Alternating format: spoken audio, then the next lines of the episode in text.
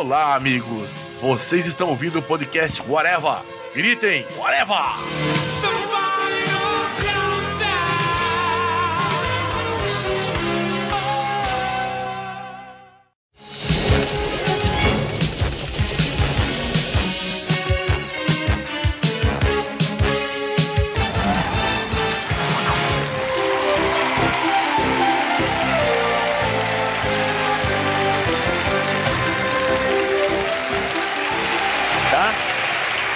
Começar? Bem, é mais, a- é mais uma votação para nós elegermos os melhores do ano passado.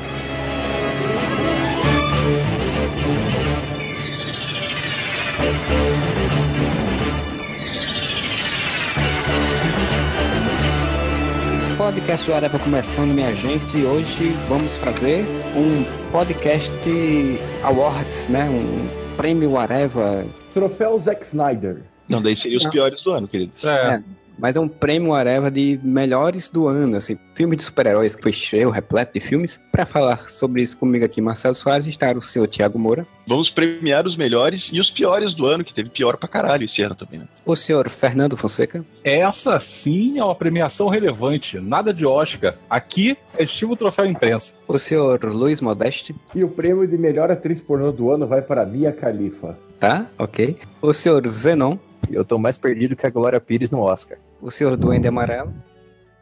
É isso aí. Não tá ouvindo Duende, desculpa.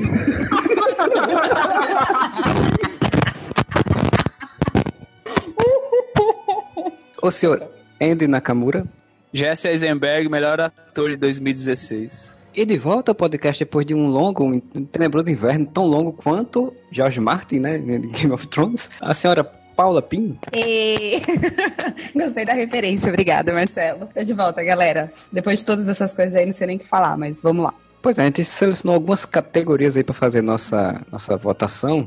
Primeira categoria principal, importantíssima, que é a melhor estreia de super-heróis do ano. A gente teve vários filmes, mas nesses vários filmes, vários super-heróis estrearam, surgiram pela primeira vez no cinema, né? Ou pelo menos no cinema recente. Ou pelo menos uma versão decente, né? No cinema recente de 2016. Olha só, a versão decente a gente vai colocar em discussão mais tarde.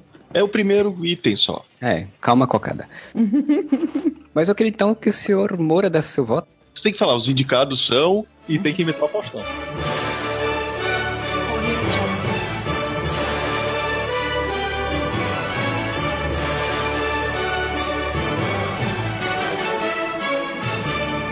Audio Jungle. Os indicados tanto no pessoal quanto no profissional ou bicho ó, agora que são exatamente, opa, 8 e 7. Os indicados para essa categoria de melhor estreia de super-heróis são, primeiro, o Deadpool, né, que de fato estreou no cinema de uma versão um pouco melhor, como o Moura falou, né, uma versão decente. O Batman, que enfim, já tem vários filmes, mas foi uma estreia porque é um novo personagem, um novo ator e novo tudo. A Mulher Maravilha, que finalmente estreou no cinema de fato. O Homem-Aranha, o Pantera Negra, o novo Ciclope, né? O Ciclope pequenininho, jovenzinho, joga pipa e, e chuta bola, né? A Nova Jean, o novo Noturno, a Nova Tempestade, a Psylocke, a Harley Quinn, né? Que é a Arlequina, o Pistoleiro, a Katana e o Doutor Estranho. Então vamos começar com o Sr. Moura dando seu voto. Eu gostei de todos. Eu, quero, eu gostaria muito de votar no Homem-Aranha, mas o meu voto vai pro Deadpool, porque o Ryan Reynolds, cara. Ryan Reynolds. Que mundo é esse? que mundo é esse? Ele foi muito insistente, porque Por tipo, ele brigou com Deus e o mundo pra fazer esse filme. Por isso que o meu voto vai pra ele. O Deadpool, cara, o Deadpool do filme é. Eu nunca li Deadpool nos quadrinhos, mas eu suponho que seja exatamente aquilo, cara. O Ryan Reynolds pode fazer o Deadpool pro resto da vida, que é o único papel que presta pra ele. Você descobriu que ele é o Deadpool em tempo integral. Exatamente. Então meu voto vai pro Deadpool, melhor estreia de super-herói. E você, Fernando? Meu voto também vai pro Deadpool. Eu também fiquei maravilhado, óbvio, com o Homem-Aranha. Mas, assim, a questão pra mim, pra votar no Deadpool, é única e simplesmente porque não só foi uma estreia, como ele é o protagonista do filme e ele leva o filme inteiro. Porque, assim, o Homem-Aranha, ele é interessante, como é que foi apresentado e tal, mas ele só tem um pedaço do filme. O Deadpool carrega o filme inteiro. Pra mim, a melhor estreia foi a dele. Eu não dava nada pelo filme e gostei. Eu quero falar porque eu voltei pra essa porra aqui. Pra mim, foi o Homem-Aranha, porque Ah, em 30 minutos. Deixa eu falar. Deixa eu falar. Fomos surpreendidos Porque novamente. em 30 minutos ele roubou o filme do Guerra Civil. Foi assim, o, o personagem mais esperado pra, pra ver no filme. Segundo os memes, quando o Deadpool bate palma, bate palma pra uma entrada de herói, não tem o que discutir, cara. Super Hero Landing, né? Exato. Mas eu achei legal, cara. O moleque manda muito bem, ele roubou o filme. E era esperado pra ver como é seria o Homem-Aranha da Marvel, né, cara? Pelas mãos da Marvel. E o que a gente tá vendo me agrada demais, assim, do que tá saindo por enquanto do filme dele. Mas no filme do, do Guerra Civil, pra mim já valeu o filme. Você, Pim. Eu tenho que economizar, né? Porque eu tenho tanta coisa pra falar. Bom, começando que eu vi todos, todos, assisti todos no cinema. Assim, eu concordo com tudo que vocês falaram do Deadpool. Eu acho que o Ryan Reynolds brigou muito aí pra fazer o personagem do jeito que ele queria. Concordo com o que o Thiago falou também. Acho que finalmente, depois de muita frustração. Com o Thiago. Eu falei, Thiago, não falei? Falou. Então. Thiago é a identidade secreta do Duende, pra quem não sabe. É, ai, desculpa. pra quem eu sou o Thiago, eu sou doente, já sou doente, tá? Tá bom. Concordo que eu acho que também depois de tanta frustração aí com o Homem-Aranha, finalmente veio um, um bom. Eu acho que merece aí falar do, do último que lançou agora, do Doutor Estranho, que igual o Fernando falou, ele também é o protagonista, ele também leva. E eles estão dando o papel pro Benedict pra substituir o Robert Downey Jr. na minha, na minha cabeça, porque ele veio de um jeito muito forte pra esse papel. Quem lê Doutor Estranho sabe que ele é exatamente aquilo. Pra mim, ele mandou muito bem, o filme foi foda. Todos eles foram foda. Mas se fosse pra escolher um, um de todos, todos, eu acho que eu também fico com Homem-Aranha. Peraí, mas teu voto é Doutor Estranho ou Homem-Aranha? Não entendi. né? Não, eu tô falando pra, pro Aranha, mas tô falando, tô falando do Doutor Estranho que ninguém falou, porque eu acho que ele veio pra substituir o Robert Downey Jr. No, no universo da Marvel, assim. Porque você vê o, o próprio finalzinho lá da cena extra já mostra que ele já vai participar de outro filme que ninguém nem achou que ele ia participar, né? Mas fico com o Aranha. E você, Andy, qual é o seu voto? Cara, eu voto no Doutor Estranho. Quero que o Ryan Reynolds se foda. O filme, o, filme, é- o filme é legal, mas ele ainda é o Lanterna Verde, aquele bosta. O filme é legal, mas ele fez um filme da DC e eu nunca perdoarei ele. Trauma, velho. Assim, o filme é uma bosta, mas a Psylocke ficou muito parecida, né? Ah, ficou parecida Pelo que ela não fisicamente. fala, né? Ela não tem relevância nenhuma pro filme. Tem, eu tô falando visual, tô falando visualmente, não tô falando do Eu achei bem gostoso. trama nem nada, né? Ah, mas a, a Moon é super gostosa, gente. Vamos concordar. Ah, não conheço, desculpa, mas não conheço. Não sei quem é. É a Psylocke. Ah, pegava. A Tempestade também, né? Irrelevante total, mas o visual ficou parecido, né? Ah, mas mandaram a época dos Morlocks lá pra ela fazer, né? Mas tudo É. bem. Benedito é o melhor ator. Ainda um Melhor que raço. o Ryan Reynolds, meu amigo. Impossível. Impossível. Você precisa rever seus conceitos. Veja se o Benedito foi indicado ao Globo de Ouro. E ele não foi indicado ao Globo de Ouro. Foi indicado ao Teen Choice Awards. Cara, o Globo de Ouro já indicou a Dan Sandler, então o Globo de Ouro também se foda. O, o Andy falou que queria o Harry Reid se fodesse, mas, cara, Vanessa lá, Moreno Bacarim... Fodeu ele? fez. Fez o que ela fez o que ele merece, né? Quanto ódio, cara. Uma trolha no rabo. Eu não gosto do personagem, o filme é bom, mas eu quero que o personagem é uma bosta. Se foda. Andy, isso é ódio ou é né? desejo? São dois lados da mesma moeda. É, pois é. E, Cara, e- todo mundo tava cagando pra esse personagem pro filme no começo do ano, agora tá todo mundo falando que é uma bomba, bom pra caralho, que se foda o personagem. Porque tava todo mundo respirando. Tava todo mundo falando mal do personagem, o personagem é uma bosta. Aí todo Até mundo aí, comprou um encadernadinho pra ler, aí vai Ah, não, não comprei. todo mundo. Eu não comprei encadernado, não. Ah, vá, comprou. Ah, isso, é muita, isso é muita raiva do Liefeld, velho. É. Eu sempre gostei do personagem. Uma das melhores passagens da, da invasão secreta é a do Deadpool. Não sei se alguém aqui leu, mas. Esse invasão Claro secreta toda é uma bosta. Não, mas a melhor. Gente, ele, ele faz a melhor parte da invasão secreta é o Deadpool. Eu sempre li Deadpool e eu, eu gosto do personagem. E realmente, o filme eu fiquei meio assim até, até ir assistir, porque eu esperava uma bosta completa. Mas saiu uma coisa legal. Então, eu vou nadar contra a maré. Eu reconheço que todos têm razão no que falaram. Acho que o Deadpool foi legal. Acho que o Aranha também foi muito bacana. Foi o ponto alto da Guerra Civil. Doutor Estranho, muito bem. Acho que o Pantera Negra também foi bem. Mas o meu voto, no meu coração, é da Gal Gadot, cara. A mulher Ah, descer, pra né? caralho. Todo mundo desce o pau no BVS. Eu ainda defendo o BVS, não tem jeito. Por que você faz isso, Modeste? Deus. Porque eu gostei, porra. Mulher Maravilha, pra mim, foi o ponto alto do BVS. Foi a melhor introdução do personagem. Puta, ficou meio dúbio. Teve a introdução da Vanessa no Deadpool também. Não, então, não, mas a, a, eu acho que a, a Não, personagem isso- foi isso que de uma o- forma legal, cara. Eu acho que foi Mas legal. isso que o Modeste falou é verdade. A melhor parte do filme é a Mulher Maravilha. Ah, não, mas eu também concordo. A única coisa boa do filme é a Mulher Maravilha, eu vou concordar. Mas isso nem é uma coisa assim muito boa. Não é um mérito.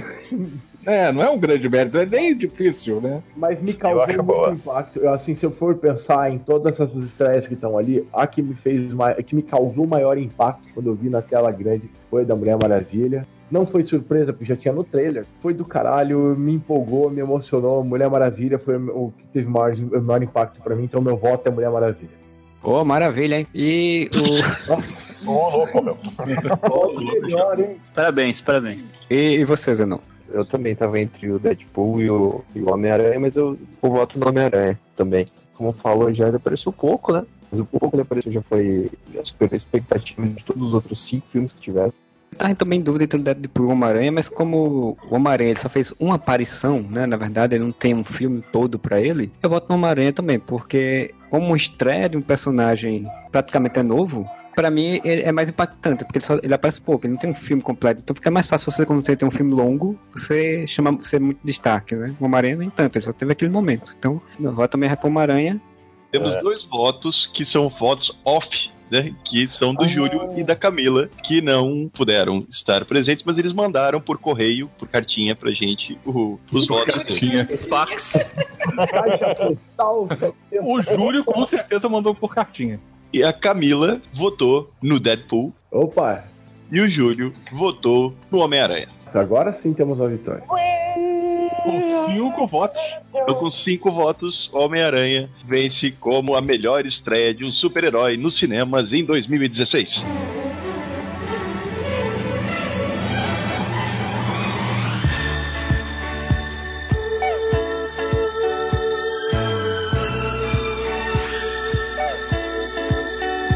A gente vai para a próxima categoria que é melhor par romântico, essa coisa.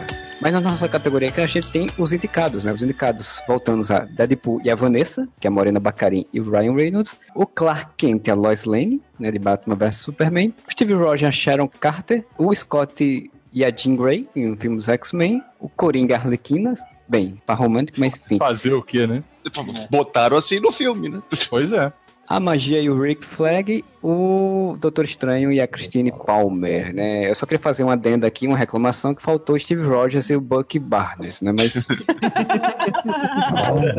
Mas é, é é uma categoria heteronormativa. vamos receber uma parte das cartas é, reclamando, uma parte das cartas apoiando, que a gente é coxinha e outra parte que é petralha. Mas enfim, o senhor Moura, fala o seu voto aí. Clark Lois foi um lixo, né? Convenhamos que, porra, É, Eles só estão aí pra contar, é só pra dar número. só pra contar, pra dar número, né, cara? Scott Jean sempre vai ser meu casal favorito, mas infelizmente no X-Men ali, eles, eles Não só existiram. começaram, Eles né? nem começaram a relação, eles É, vão tornar, né? Ela tem mais interação com, com o Wolverine do que com ele, com o Scott, né? Assim. Então, cara, por eliminação, assim, porque nenhum desses casais aqui foi grande coisa. Mas acabou que, pra mim, o Steve Rogers e a Sharon Carter foi um ok. O que eu disse tá bacana, assim. Tipo, Deadpool e Vanessa foi mais, mais puxando pro humor, né? Então, sei lá, eu vou pra Steve Tá, Rogers aí- e Sharon Carter. Um relacionamento não tem que ter humor, é isso? Não, pode, mas é porque foi mais usado como piada do que como realmente relacionamento. Então seu voto é Steve Rogers e Sharon Carter, o cara que pegou a. a- é a tia, Mas- é a sobrinha, né? Meu Eu amigo, até aí, o Edu pegou a Helena e a Camila. Era mãe e filha. Caralho. Referência. Também concordo com, com o Moura, assim, que é, as opções, assim, tem, tem mais opções aqui que estão pra constar do que pra receber votos. Mas, diferente dele, o meu voto vai ser no Deadpool e Vanessa, porque acaba que eles são um verdadeiro par romântico no filme.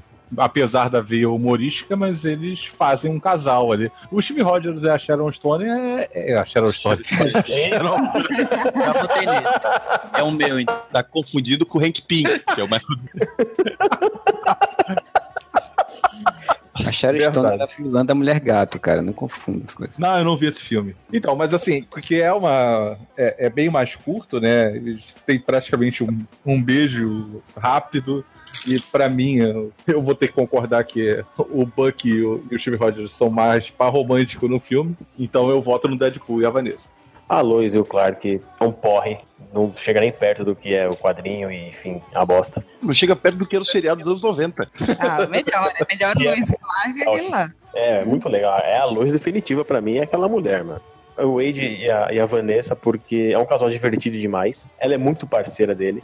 Eles namoram ouvindo Carly Whispers. Que casal faz isso, cara? Eles estão mais dentro da, do ideal que se tem de um par romântico. Eu não falo nem por causa do filme, assim, é, é óbvio que é o, é o é o casal do filme, pereri, parará. Porra, é um casal muito legal de se ver, aquele casal que você olha e fala, caralho, velho. Não, a química é boa.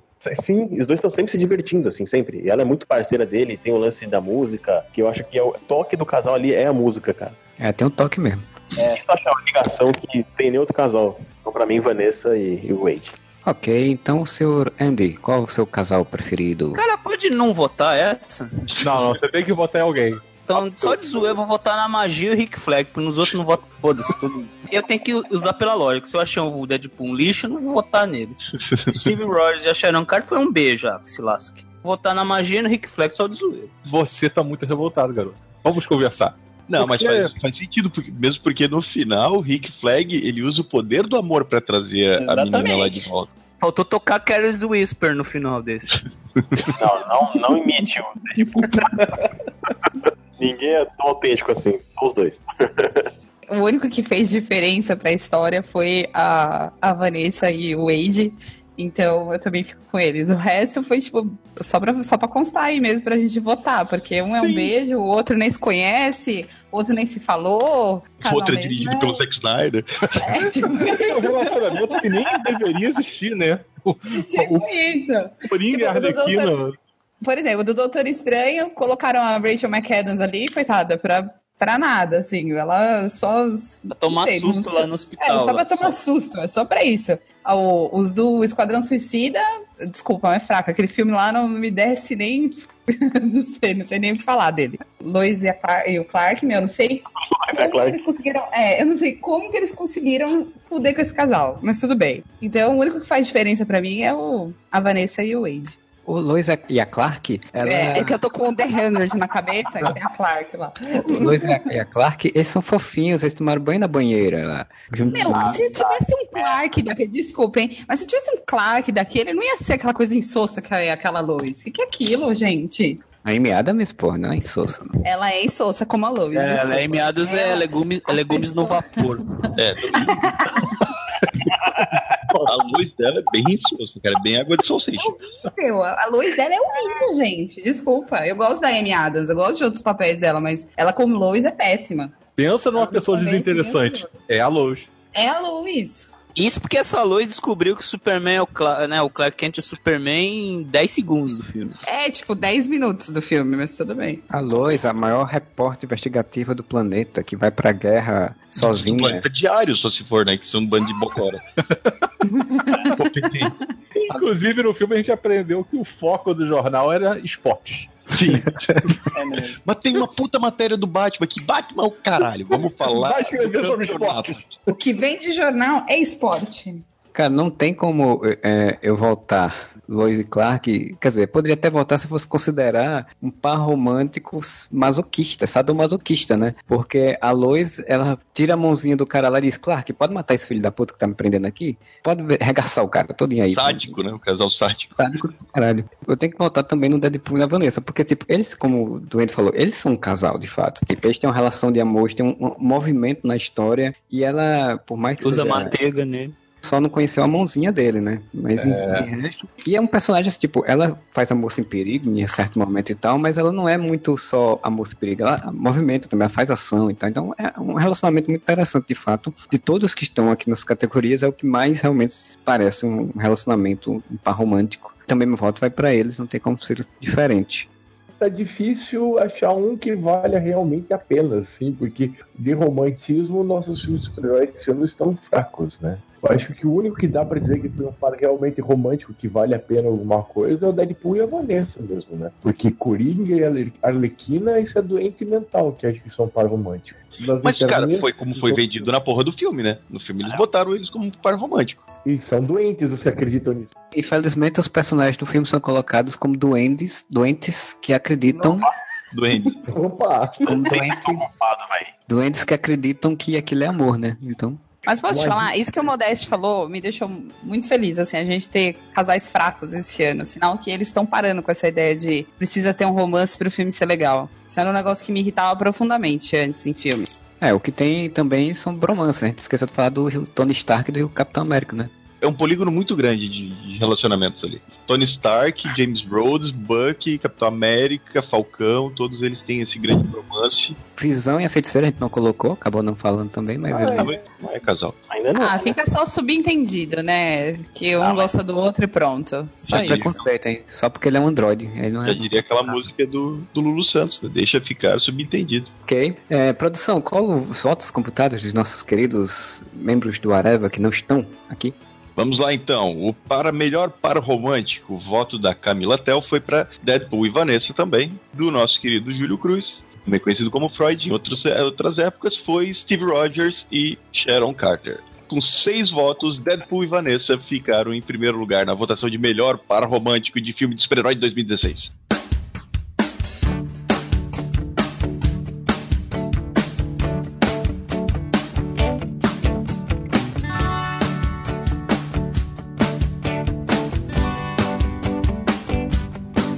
A gente agora vai pra categoria, uma das mais interessantes, melhor plano de vilão, porque a gente teve vários planos de vilão esse ano, um melhor que o outro, um mais fantástico que o outro.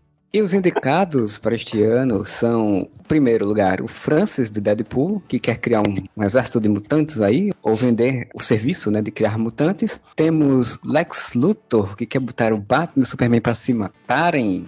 Temos o Zemo, que quer separar os Vingadores. Temos o Apocalipse, que quer somente destruir todo mundo. Eles só sobreviverem os mais fortes, que nem o Street Fighter falava. Magia, que quer acabar com a tecnologia porque adora feitiçaria, né? E quer ser adorada de novo. O Coringa, que quer resgatar a Arlequina. E o Caecilius, que quer liberar a magia do universo negativo e se tornar imortal. E não é a magia do filme do Esquadrão Suicida, é a magia dos poderes mesmo. Ainda Então- bem, né? Tragar a porra do Então, Fernando, qual o seu voto? Então, eu acho que a parte dos, dos planos realmente é, é difícil para escolher. A maioria dos são planos ruins. são todos ruins, mas como eu falei quando a gente gravou sobre Guerra Civil, eu acho que por pior que seja a, a construção narrativa lá do, do plano do Zemo, no final, a impressão que eu tive foi o que. Quer dizer, a impressão que, que o filme me deu, né? Tipo, o que ele me passou foi que, por mais absurdo que seja, ele pelo menos conseguiu seguir o seu plano até o final e venceu. Então, se ele venceu, cara, é o único plano que venceu de todos eles, pra Não. mim é o melhor plano. Errado, errado, teve outro plano que deu certo. Coringa conseguiu resgatar ele aqui, né? É porque eu ignorei essa parte do filme. Gente, isso é considerado um plano? Ai, Jura? cara, é pra ter coisa aqui. senão- É um plano. Ele, ele teve que, ele teve que planejar a invasão do local. Então, é um plano. Modesto, qual o seu voto então, já que você estava reclamando aí? Então, eu voto no outro plano que deu certo. Porque apesar de vocês acharem que o plano do Zemo era só separar os Vingadores, causar cisânia entre eles, eu acho que não deu muito certo, não. Eu acho que ele acabou no final das contas, chegou ao seu objetivo, no final dele queria se matar. Então o único desses Mas fazia parte do plano dele se matar. Mas não conseguiu, então ele não deu certo. O, o único, o único plano aqui desses planos de merda, aliás, trouxe o joinha de merda pra esses planos, todo, só tem bandido idiota nos filmes. É o do Coringa que foi resgatado. Ah, não, que- cara, que merda. Seu voto não foi Seu voto não vai ser computado porque eu não aceito o voto desse filme. É uma democracia. É Coringa da Arlequina, pegando a Arlequina porque ele pelo menos conseguiu isso. Caicílio se fudeu. Conseguiu mas- nada, ela cai depois daquela porra, daquele negócio. Mas ele resgata no É final. final do filme. Eu Ele queria resgatar duas vezes que o plano era tão ridículo que ele tão teve que fazer duas Ah, ela cara. cai da porra do helicóptero. É meu, licença, democracia, esse é meu voto. Não sou diferentão, tá bom. Então, Pim, qual o seu voto então? hein? vou com o Fernando. Pra mim, o Barão Zemo conseguiu fazer o que ele queria, ele quebrou toda a estrutura do- dos Vingadores. Tudo bem que no fim já deu uma diquinha que eles ainda se amam, o vilão mais bem sucedido, e o único plano que pra mim fazia sentido. O resto, destruição da Terra, dominação mundial, esses negócios já estão muito batidos. O Barão Zemo pra mim é o melhor. Fora que o plano do Lex, se desse certo, ele ia morrer, né? Porque se o Batman mata todo mundo, né? É, pois é. A gente até já conversou isso em off, velho. Construção do plano do Lex e do Zemo, as duas não fazem muito sentido. Tipo, elas demandariam uma quantidade absurda de coincidências pra dar certo, digamos assim, né? Tipo, tá o Lex que tinha que pensar, não, eu tenho que fazer isso, porque daí o Batman vai pensar aquilo, daí eu vou botar aquilo, aquilo outro, e papapá, e papapá, e né? E Mas é assim que a mente do Lex funciona. Não, mas cara, tipo, tem coisas que não, não encaixa assim, sabe? São as, pro- as probabilidades, as possibilidades. Ah, tá. Eu vou fazer o Batman e o Superman se matarem e depois eu vou criar um monstro destruidor que vai destruir tudo. Sou- Não, nada faz sentido nesse filme. Mas tô falando da que a cabeça do Lex é assim que funciona. Tanta cocaína no cérebro é assim que funciona. Mas É, exatamente. o do Zemo Tipo isso. também depende, tipo, demanda de ele conseguir se infiltrar não sei aonde, bababá e tal, tal, tal. Só que assim, o objetivo do Zemo faz sentido. O do Lex não faz. Então, você vê o, o filme do Batman vs Superman e todo o plano do Lex vai dizendo essa porra não faz sentido, essa porra não faz sentido. Não, até a faz sentido." motivação, Moura, que eu tem entendi qual era a motivação do Lex. Qual era a motivação dele? Nem colocaram uma motivação boa pra ele. Vou matar o super-homem. Ah. É, foi exatamente isso.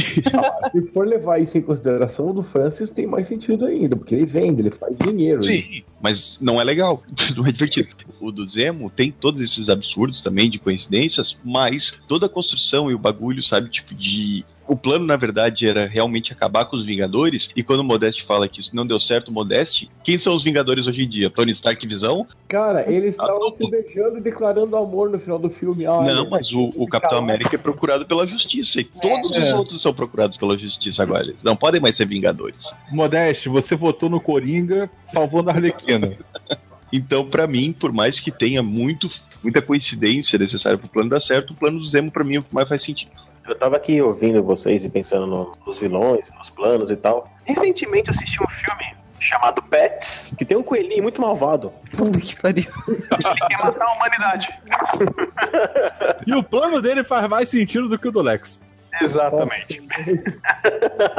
Tô brincando. Assim, eu levo em consideração tudo que vocês falaram, menos o Modeste. Pô, obrigado. Menos o Modeste, eu levo em consideração tudo que vocês falaram, menos o Modeste, porque ele falou merda. Eu, eu, gostei, eu gostei do plano do Zemo porque é um plano totalmente psicológico, assim, sabe? Ele é um jogador de xa- de xadrez. Faz sentido, ele consegue desmantelar os Vingadores, ele conseguiu colocar um contra o outro, a gente sabia que ia acontecer isso e tal. Mas a forma que eles colocaram Zemo sem aquela cueca roxa na cabeça e tudo mais, fazendo ele um cara inteligentíssimo pra colocar o Stark contra Steve e manipulando todo mundo, achei um plano totalmente coerente, assim, dentro daquele universo da Marvel. Comparando com os outros, é realmente é o único que conseguiu fazer um sentido. A motivação dele faz sentido, ele fazer aquele, aquela vingança toda que ele fez, né? E é o que o Moura falou. Hoje, quem são os Vingadores? Cadê seu Deus agora, Modeste? Pra mim, até o plano do coelhinho do Pets é melhor do que o do Coringa. Até o Pantera já mudou de lado já. Todos, a Viúva, o Pantera, todo mundo ficou do lado do Capitão. O Homem-Aranha tá do lado do Stark. O Homem-Aranha não é Vingador, você viu o trailer? É. Ele não é Vingador, nunca vai ser. Nunca vai ser, coitado. Ele é reserva. Até os bandidos lá são vingadores, ele não. Reserva. Aquele meme, ei, vocês não são Vingadores. É, você também não. Inclusive, essa cena até chorei. Puta merda, que coisa bonita. Então a gente tem mais um voto aí para o Zemo. E você, Andy, qual o seu voto? Cara, eu voto no Zemo também, é menos ruim. Quando eu fui ler a planilha, eu falei, Francis? Quem é Francis? Não adianta vocês nem falar que você sabia que era o Francis, ninguém sabia, não. Eu acho que se a gente pensar nos quadrinhos, a do Apocalipse é a que mais se aproxima, né? Como o filme é uma bosta, eu vou ficar com a do Zemo. Mas não é isso Só que tá isso. sendo levado em conta, gente. Deus. Modeste, eu só- você está. Modeste, Você, uma democracia. Você escolheu É. o Coringa, Modesto, fica quieto. Modeste, uma democracia. Modeste é uma democracia e, de acordo com as regras, quem for uma merda fica fora, assim, tipo, fica fora dessa rodada. O meu voto, eu tenho que dizer de todos esses planos, só levo em consideração o do Lex e o do Zemo, porque de fato são planos, né? São coisas mega arquitetadas e tal, por mais loucas que sejam. Agora o Lex eu consigo entender, depois eu assisti um seriado aí que fala sobre teorias de holística, eu acho que o Lex é um vilão holístico, né? Holístico quando você acha que tudo tá interligado e que as coisas não são por acaso, as, as coincidências acontecem porque tem que acontecer. Isso É tinha do- no clone. Ele fala. Pactube, tudo está escrito. Exato. Então o Lex deve ser um vilão holístico, que, ele leva- que acha que te- as consequências vão tudo acontecer e tudo vai funcionar como ele quer, né? Mas, em termos de votação, eu vou votar no Zemo também, porque o Barão Zemo, pelo menos como a gente falou, ele tem um sentido, faz um monte de coisa meio louca, e até um tentado terrorista que depois simplesmente é esquecido na história, mas ele pelo menos desenvolve, né? Movimenta, se ele vai para um local para fazer uma coisa, vai pra fazer outra. Ele é um vilão mais ativo até do que o Lex Luthor. Então, meu voto também vai para o Barão Zemo, que ele era um soldado Zemo, na verdade. Ô Marcelo, eu vou te corrigir. O atentado não é esquecido. O Buck é procurado o filme inteiro como um terrorista, cara. Até o. Sim, mas eu tô falando no sentido que depois parece que quando tudo resolve. Não, mas o Pantera entrega ele depois. Sim. Não, mas fim o que eu tô falando. Não, daí quando eles descobrem que o Zemo foi o, te- o verdadeiro, o Zemo vai preso como terrorista, né, cara? Sim, eu estou falando depois, quando tudo é resolvido e tal, o cara volta pra Wakanda, eles não fazem nenhum. Não falam nem de fazer um memorial ou de fazer. Ah, não tinha tempo, não é? O foco não era o também, Wakanda. o Wakanda. O, o foco do filme não era esse. Mas Deve aparecer talvez no Pantera. Mas o que importa é que o Coringa resgatou a Arlequina, né? Esse sim foi um excelente plano. Mas no-. Por quê? Por quê? Porque e não faz sentido nenhum, né? São o, o casal do cinema pro, pro Modeste, então. Só, só uma coisa que também a vantagem sobre o, o Zemo em cima do Lex é que, tipo, o Zemo no final, você tem a impressão que o plano dele era ressuscitar os, os super soldados lá, né? E fazer um exército de super soldados, e não era. Então eles Não não, chegaram ao clichê de, tipo, ah, no final os heróis vão ter que se unir para enfrentar Sim. um ameaça comum. O plano do Lex no final foi criar a porra do né? apocalipse, que uniu o Batman e o Superman, né? Então, tipo, caiu na porra do clichê dos heróis se unindo contra um inimigo comum. E a Mulher Maravilha. Então vai tomando filme ruim do inferno. Chupa, Modéstia. Ai, ai. Deixa eu só te falar uma coisa. Sim. O meu pai é a pessoa que, tipo assim, qualquer filme de ação que tenha muito efeito especial, ele fala que é filmão. Filmão. E até ele no Batman vs Superman não achou que foi um filmão. E nós estamos falando da opinião de Chuck Norris. Chuck Norris, tá? E ele achou que Batman vs Superman foi uma bosta. Ele ama a múmia, Escorpião Rei. Enfim, assista a versão estendida do BVS, depois você me fala. E sobre Eu Escorpião assisti. Rei, Escorpião Rei é um clássico porque tem The Rock. Um filme que tem uma versão estendida pode ser bom, cara. Mas eu vi a, a versão estendida. Na metade da versão estendida eu comecei a chorar porque eu pensei que não ia acabar nunca, cara. É mais tirando- tempo de tortura. Tirando o Ninfomaníaca. Ok. Hein? Ah, o quê? Ah, da onde entrou ninfomaníaca no, no assunto? Versão estendida do filme. É que o Shia LaBeouf é super-herói lá. O filme já é duplo, ainda tem estendido. Porra! É só putaria. Ai, gente, é- a ninfomaníaca é chata demais, gente. É chato. tanta É isso. falação, tanta falação, e ela conta as histórias. Que eu tentei assistir achei teve uma hora que eu tava só correndo pras partes interessantes. Eu achei bem chato a O primeiro, eu, o primeiro eu gosto. Agora, se fosse o Zack Snyder, ia ser mais chato ainda porque tem muito slow motion, né? Cara, mas Não vai acabar nunca a relação, velho. Pensa. É uma trilogia, não é C2. Você imagina, né? se fosse Michael Bay, cada metida era uma explosão, né? Ia ser literalmente uma bombada. O- Ia ser um filme bem gozado, eu diria. Modéstia, você ainda tá de castigo. Pois então, Moura, qual é o, a conta, a cota de votos aí da Camila e da... Temos aqui os votos de Camila e Júlio, que mandam, os nossos internautas aqui que mandaram. Botaram no arroba. No... Eles estão aqui surfando na internet e eles mandaram aqui pra gente. Ó, tanto a Camila quanto o Júlio tiveram o mesmo voto. E o voto E é um voto inédito. foi inédito. Caecilius querendo liberar a magia do universo negativo e se tornar imortal. Mesmo com dois votos pro Caecilius e um voto bizarro pro Coringa, O voto que foi desconsiderado comigo. nós temos seis votos para o plano do Barão Zemo em Capitão América Guerra Civil.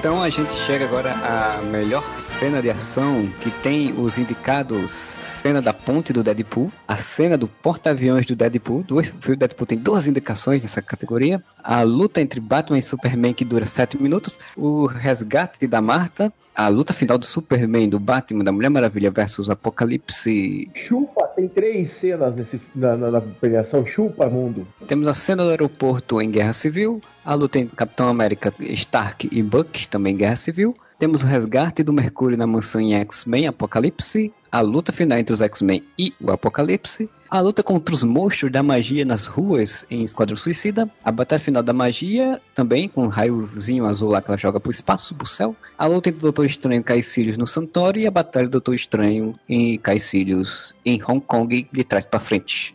Gostei de quase todas essas cenas que foram citadas. Acho que Mau gosto. é o, ce- é o ponto alto de todos esses filmes, praticamente. Mas teve uma cena dessas que me remeteu diretamente à minha leitura de quadrinhos da minha infância, que é a cena do aeroporto no Capitão América Guerra Civil. Acho que é a cena das mais espetaculares que a Marvel fez. Fanservice do caralho, parecia que eu tava vendo uma splash page de uma, de uma revista.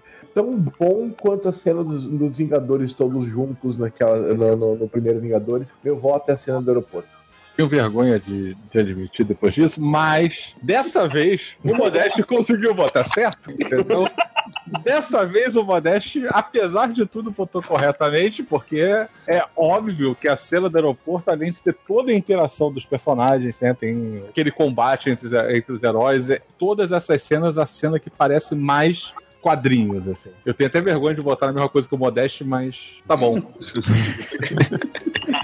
Eu tenho que citar duas cenas que pra mim são espetaculares, que são o resgate do Mercúrio na mansão Xavier, que é muito legal, e é quase uma repetição do que ele fez no X-Men Dia de Futuro Esquecido. É, né? por isso que eu não quis votar nela, É, inclusive. não assim, sabem tipo, fazer isso com o Mercúrio. É. Foi bem divertido, mas é a mesma coisa, é mais do mesmo, né? E uma que eu achei muito, acho que é uma das cenas de ação mais criativas que eu já vi no cinema, que foi a batalha de trás pra frente no Doutor Estranho, cara. Aquilo é muito legal, né? Com as coisas voltando do tempo, ele indo pra frente, aquela luta, cara, aquilo é muito criativo, uma solução criativa muito foda. Mas não tem como dizer, cara, a cena que te faz meu, ela é até longa e ela- tu não cansa de assistir a cena do aeroporto de Capitão América Guerra Civil.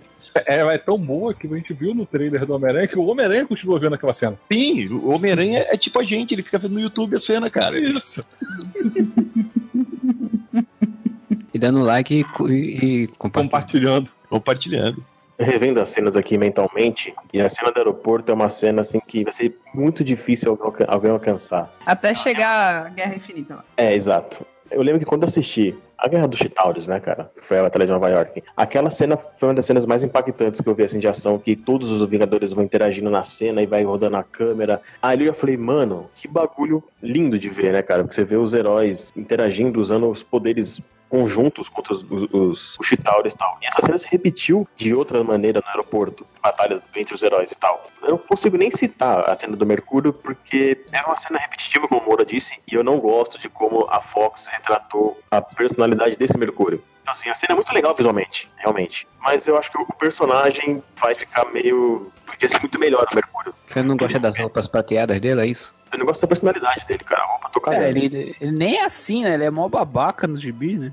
Ele é Meu. revoltado, cara. Ele não é aquele moleque Que descolado. boaça. É, não é, mano. Então, tipo, a- a- o que me incomoda nesse Mercúrio é a personalidade. É, a cena do Deadpool eu gostei demais da ponte, cara. Demais. É bem quadrinho do Deadpool mesmo. E ali já começa a quebrar. Vai ter uma parede, né? Que você fala. Quarto. Oitavo, for um duplex, talvez. eu gostei muito da, da, da cena. Slow motion, mas é bem utilizada nessa cena. Mas a cena do aeroporto é um negócio que todo mundo esperava acontecer e ter feito a cena, né, cara? Do, por exemplo, a cena do gigante, né? O que tá acontecendo nessa tela? É tanta informação que você tem que rever aquela cena umas 4, 5 vezes pra entender. Tá rolando. Eu já falei demais e pra mim é aeroporto. O Aranha falando. Gente, vocês viram aquele filme antigo, Império Isso é muito legal, né? Mano, quantos anos esse? Quantos anos ele tem? Não, todas as frases do Homem-Aranha são muito bem colocadas. Tipo, eles zoando os dois lá dentro, o Buck e o, e o Falcão lá dentro também. Eu vou falar uma frase do Moura, e eu repeti muito por muitos anos, falando com meus amigos meus, não, cara, não tem diálogo jogado fora nesse filme. Isso ficou muito na minha cabeça, eu sei bastante. Geralmente é, é o que acontece nos filmes da Marvel, né, cara? Não, não se tem diálogo jogado fora. Você fala, puta. No Thor tem bastante. não, geralmente não tem, eu nem que não tenha. Essa tá fácil de votar, hein? tá muito fácil de votar. De todo mundo que falou, a que eu mais concordo é o Moura, porque a, a cena do Doutor Estranho chamou muita atenção, assim, de ter visto a primeira vez que eles mexem com a Marvel mexendo com magia mesmo. Mas essa cena é animal, essa cena de trás pra frente. Só que pelo, pelo tamanho, pelo tanto de personagens envolvidos, por tudo que a gente vê de referência dentro daquela cena, com certeza a do aeroporto não tem pra ninguém. Pra mim é do aeroporto. E você, Andy? Também, a cena do aeroporto. Quando eu fui ver no cinema, era aquela pré-estreia e só tinha velho, né? Eu confesso que não deu nem pra prestar atenção, porque os, os caras gritavam tanto na, na, na, na- na cena do aeroporto, o barulho era tão grande que não dava pra perceber direito. Tive que ver de novo outro dia. Ah, cara, mas não tem como, né? A cena do ano é essa, né? É, cara, sendo do aeroporto, ela é como. É uma página de quadrinhos dupla, né, cara? Tem um monte de coisa acontecendo, com um monte, um monte de saídas muito interessantes também. E colocações dos personagens muito bem feitas, assim como isso aí que o Duende falou do Moura, né? Tipo, não tem. Assim como não tem é, diálogo jogado fora, não tem cena jogado fora no filme, né? Nessa cena também não.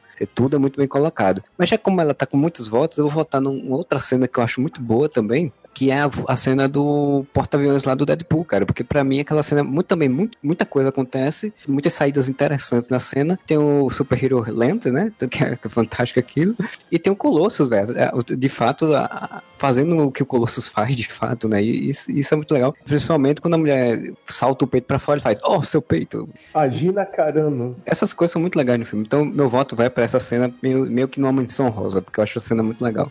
E fica aí os votos dos do nossos internautas, né? Estamos verificando aqui, foi mandado por Camila Tel, de São Paulo. Ela, ela enviou pro hashtag cena do aeroporto? Ela, ela mandou pro. Ela ligou pro nosso 0800 e o voto dela foi pra Batalha de Trás pra Frente em Hong Kong, de Doutor Estranho. E aqui, Júlio Cruz, do Meyer, Rio de Janeiro, ele votou na cena do aeroporto de Capitão América Guerra Civil, o que dá oito votos pra cena do aeroporto, Marcelo. Ô, louco, bicho. Então a cena do aeroporto ganhou essa cena, tanto pessoal no profissional. Que fera, meu. Conseguiu oito votos, quase a unanimidade. Sete dizer, votos, na verdade. Oito? Sete. Oito. O, o Marcelo votou no, no Deadpool e a Nós Camila oito votou no. e tem mais duas, dois votos. E recontagem dos votos. Chama o Trump. Desculpa, desculpa, não, tá certo. Sete votos. Pro- Ah, matemática básica é uma bosta mesmo, né? Mas não tem problema, qualquer coisa dá um golpe depois, enfim. É, Impeachment da cena do aeroporto e tal. Foi super faturada aquela cena, né? A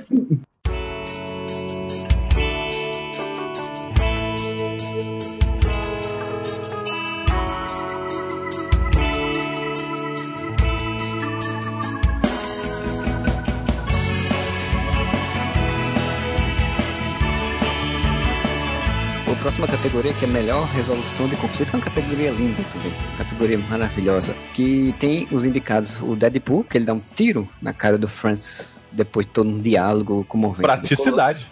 Temos o Superman que se sacrifica pra matar o Apocalipse, né? Se tornando Ah. aquele. Antes tem outro. Calma, calma, relaxa. É, Cega, Modeste.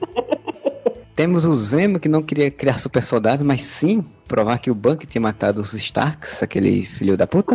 Temos a Jean que se torna Fênix em cenário apocalipse, né? Porque a Jean existindo no filme, ela tem que se tornar Fênix, sempre. A Arlequina que finge se aliar à magia e trai ela. O loop temporal do Doutor Estranho é a melhor resolução de todas. Já tô dizendo até qual é o meu voto, só que não. É, que é a, a- a da Marta, né? Assim, a- a- o conflito de Superman e Batman resolvido com um nome. Começar aqui pelo o senhor Moura, qual o seu voto de todas essas? O Zemo foi legal, tal, como, como eu já citei aqui, que na verdade ele não queria uma coisa, ele queria outra, ele, ele nos enganou esse tempo todo, fomos surpreendidos novamente, mas pra mim a resolução de conflito de filme mais criativa foi o Doutor Estranho e o looping temporal em que ele prendeu o Dormammu. Por quê? Porque olha só essa resolução, cara. A gente já falou isso no, no podcast de Doutor Estranho. Ela é criativa e ele, o que, que ele pensou? Naquele universo, no universo da realidade do, lá do Dormammu, não existe o conceito de tempo. Ele levou o conceito de tempo, quer dizer, ele utilizou contra uma entidade uma magia que ele não conhecia, que é o tempo. Então, por isso eu achei muito criativo e o meu voto vai para Doutor Estranho. Cara, eu acho que essa vai ser outra categoria que vai. Não, não tem muito o que pensar. Assim, se reclama tanto que os filmes de super-herói têm soluções ruins, e o Doutor Estranho ele te deu exatamente uma solução que faz sentido e que é criativa. Então não tem como não votar nela. É o looping temporal. É, uma solução vinda diretamente do Bill Murray, né? Ele que deu Oh, essa. sim. Dia da marmota. Dia da marmota. Andy, qual é o seu voto? Também, voto no loop temporal. Eu ia falar que era o da Marta pra zoar o Modeste, mas não. Vou voltar no loop temporal. Eu ia falar pra usar o Modeste, mas você lembrou que era ruim demais pra poder se dar o trabalho. Em outra cena, em outro contexto, eles falando que as mães têm o mesmo nome, daria uma cena legal, né, velho? O idiota faz aquela bosta. No contexto eles tomando um café assim juntos, é porra. É legal. Da mamãe é Marta, o seu também. Pô, que cara. E com isso Mas aí eu ia estar pedindo sutileza do Snyder, aí não dá. Então, Modeste, qual a sua cena preferida? Se eu fosse levar só em conta o quesito, o quesito criatividade, eu votaria nessa porque vocês estão zoando. Porque assim, até isso aparecer no filme, ninguém levava em conta que o nome da Martha Wayne e da Martha Kent era o mesmo Martha. tá de sacanagem. Ah, não, Modeste. Mano, não, não, não. Caralho, não, olha só, olha só, olha só. Caraca, tudo que o Modeste não sabia e o mundo dele acabou, agora ele também tá revelando que ele nunca pensou Não, que o nome era o mesmo. Não. É, Não, é, peraí. o, Su- o Supla Ei. também. O Supla também chama. sabe- Não, o roteirista desse filme, quando pensou assim, puta merda, os dois têm a mãe chama Marta. Nossa, eu vou fazer. Ele deve ter se sentido o cara mais gênio do mundo. Sim, vou falar isso. Caraca, ninguém Gente. nunca pensou. Nunca pensou em fazer um negócio E desse. o pior de tudo, e o pior de tudo é que eu consigo pensar o Modeste vendo o filme, você não caralho, eles têm o mesmo nome, mano! Oscar, Oscar. Eu posso terminar meu favor, por favor, eu preciso ouvir isso. Vai lá, Modeste, vai lá, vai lá, vai lá. Deixa o Modeste falar. Mas a forma como foi feito foi imbecil. Foi idiota. Ah! Caralho, foi- era só vocês terem deixado eu molhar o bico vocês iam Outra coisa, você colocar o Apocalipse num filme Super-Homem, você sabe que ele vai matar o Super-Homem. Não tem, não É. tem como fugir disso. A parte do Zemo, não, eh, eh, eu, não, eu acho que isso entra mais uma outra categoria que a gente vai falar mais pra frente. A Jean Grey se tornar Fênix é idiota também, de novo. A Arlequina, ela é louca. Eu também não ia dar nada. Então, a grande resolução de conflito e a mais inteligente resolução de conflito em filme de super-herói de todos até hoje é o looping temporal. Vamos fazer uma barganha aqui. É meu voto, looping temporal. Pode zoar agora, vai. A gente tá esperando do Marcelo voltar. Caralho. Eu tava com esse silêncio só pra ver o que, que o Modeste ia falar. Quando tu citou, ninguém tinha se ligado que o nome das duas era a Marta, da Marta Wayne, da Marta Kent. Tu tá falando, tipo, do mundo antes de ver o filme, Ou só de você? ou não, ou enquanto a gente estava vendo o filme. Porque, cara, o Zack Snyder, ele tem aquela sutileza dele, né? Tem a cena do assassinato, Thomas Wayne berra, Marta! Aí o Zack Snyder olha pra gente e falou assim, ó, vocês pegaram aqui, Marta. Aí É. depois ele vai visitar o caixão, aí tem uma lápide gigante, Marta. Vou fazer a citação ao filme do Tarantino. I dare you, I double dare you, motherfucker. Quando num gibi da DC você viu o Batman é falar, fazer essa relação? Se tu tava se referindo Ah. antes do filme, nos quadrinhos, tal, que Antes, isso nunca quadrinho, isso. Ah, tá, porque no tô filme falando. o Zack Snyder fica esfregando na tua cara assim, ó. Sim. O nome das duas é Marta. Porra, mas assim, Modeste, vamos ser sinceros, né? Nunca usaram isso nos, nos quadrinhos antes, porque, é uma não- ideia porque idiota, né? Porque não tem importância. Mas é uma saída de roteiro que o cara foi atrás. Imagina se, se o, se o conflito entre X-Men e Vingadores acaba porque o Fera e o Homem-Formiga se encontram. Hank, Hank, né? Vespa chama Hank e os dois a terem. Hã? Sim, pronto, acabou a briga. Nós temos os meus nomes. Então teu voto, Pim. É, a PIN caiu. E ela não tá conseguindo voltar agora, mas ela tá falando comigo aqui. Voto dela é pro Doutor Estranho por causa do, do chucrutes temporal. Tá voltando por procuração. É um, dois, tem três, um- Pim. Eu tenho hotline. Então, seu voto do então. Então, gente, eu, eu, né, eu não assisti Doutor Estranho. Então, assim, eu não vou ser hipócrita e votar junto com os amiguinhos, né? Mas eu gostei muito desse, dessa descrição da cena, parece que é bem bacana. Parece que fica numa repetição sem fim. Do que foi falado aí, cara, e do que eu assisti, pra mim, um tiro na testa do Deadpool é o que mais resolve e pronto, acabou. É o melhor estilo Deadpool. então, como eu assisti esses filmes, então, do que eu tenho nas mãos, eu fico com o Deadpool, mas acho que quando eu ver Doutor Estranho, talvez eu mude de opinião, porque parece bem legal. É, cara, sobre essas resoluções de conflito aí, o Moura já voltou já, né? Ah, inclusive, só uma coisa, cara. Só um- uma aspa aqui, Marcelo, rapidinho. Quando coloca a mãe no meio pra resolver qualquer situação, já perde a onda, perde a moral, né, meu? Muito. É o que fica. Cara, sobre essas resoluções de conflito, é sobre o famoso Marta, no quadrinho já tinha utilizado, mas fazia muito tempo, isso foi pré-crise, se eu não me engano, e é realmente uma coisa que nunca mexeu muito, então a ideia é boa. Como a gente já falou tanto no podcast acredito, do, do BVS. A ideia é boa, como o Modesto também já falou aí. Só que o problema é que não é só botar aqui o, a cena em si do cara de dizer que o nome é Marta, mas todo o contexto da interpretação dos atores também. Então atrapalha, né? Tipo, Ben Affleck fazer. Por que você falou esse nome? Porra! Caralho, caralho, meu irmão, ele sabe o nome da minha mãe, porra. Salve, Bateu a paranoia nele lá. Mas assim, então tirando isso, é, eu vou colocar que o looping temporal do Doutor Estranho também pra mim é uma melhor resolução, porque criativo, inteligente, sai do lugar comum e ainda faz um, um meme legal, né? Tipo, Dormammu vim aqui pra barganhar, então tipo, re- fazer tudo possível com aquela, aquela cena. Então pra mim esse é meu voto. Mas ainda temos mais votos, não é, Moura? Marcelo, então estamos aqui falando os votos dos, dos internautas e, cara, não adianta. Esse foi, foi praticamente só o Duende porque não viu o filme, mas não teria votado no mesmo. não teria votado no mesmo. Júlio e Camila também votaram no loop temporal do Doutor Estranho, o que dá oito votos para o loop temporal do Doutor Estranho, praticamente uma unanimidade.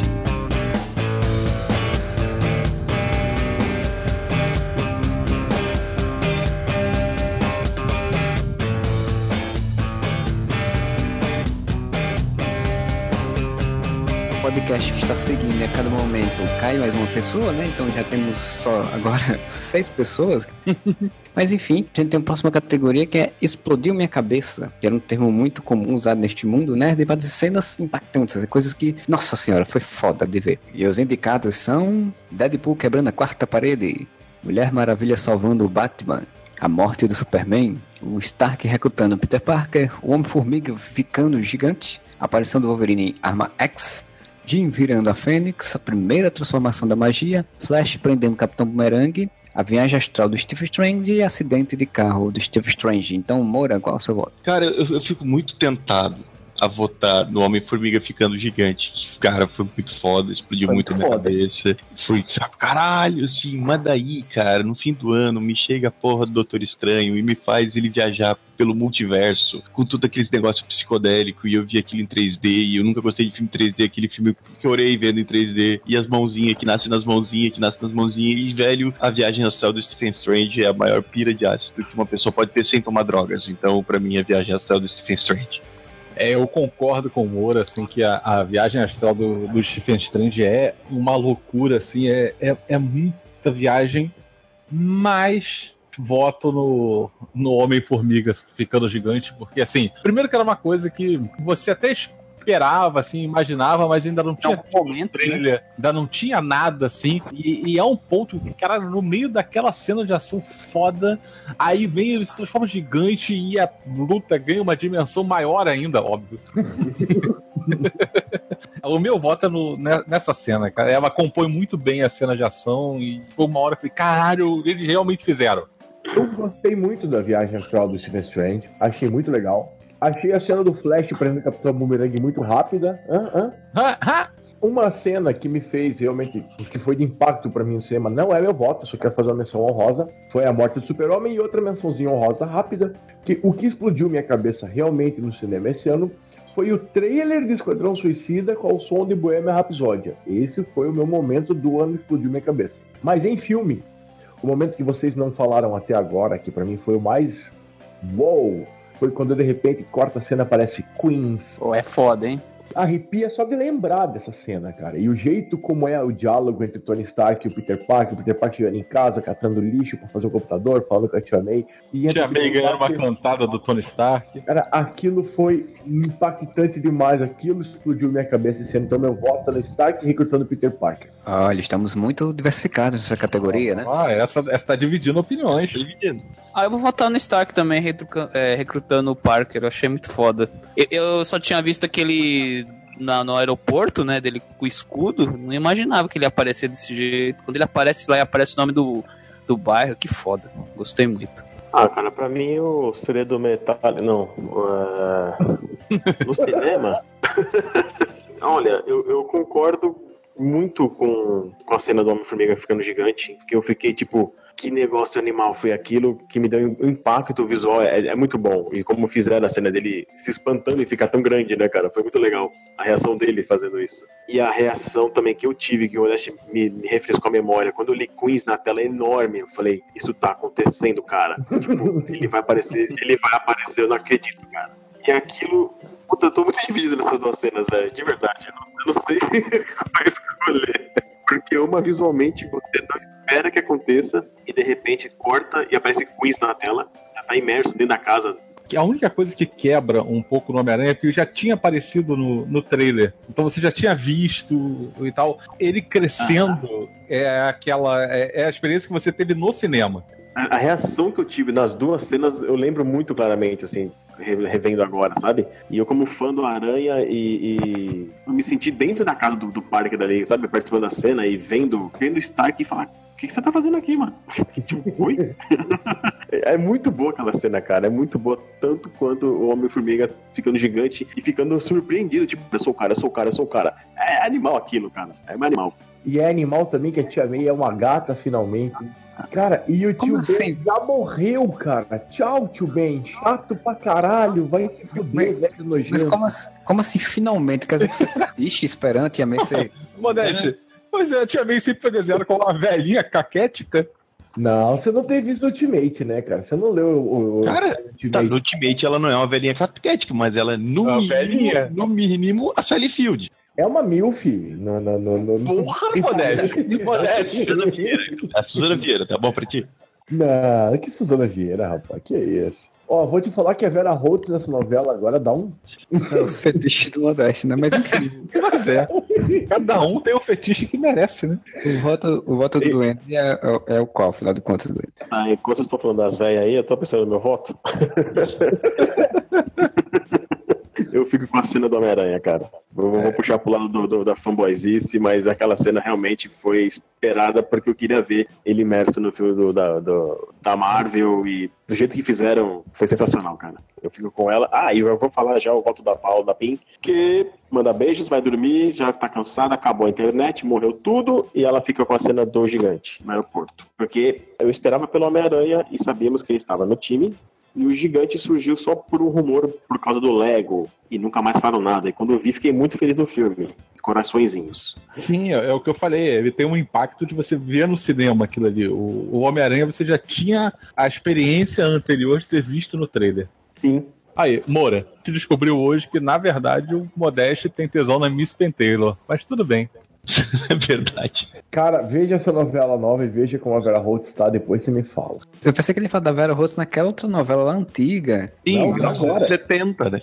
Agora, nessa novela. Na- Não, porque tem uma novela que ela era toda a, a mulher que pegava o caseiro da casa, né?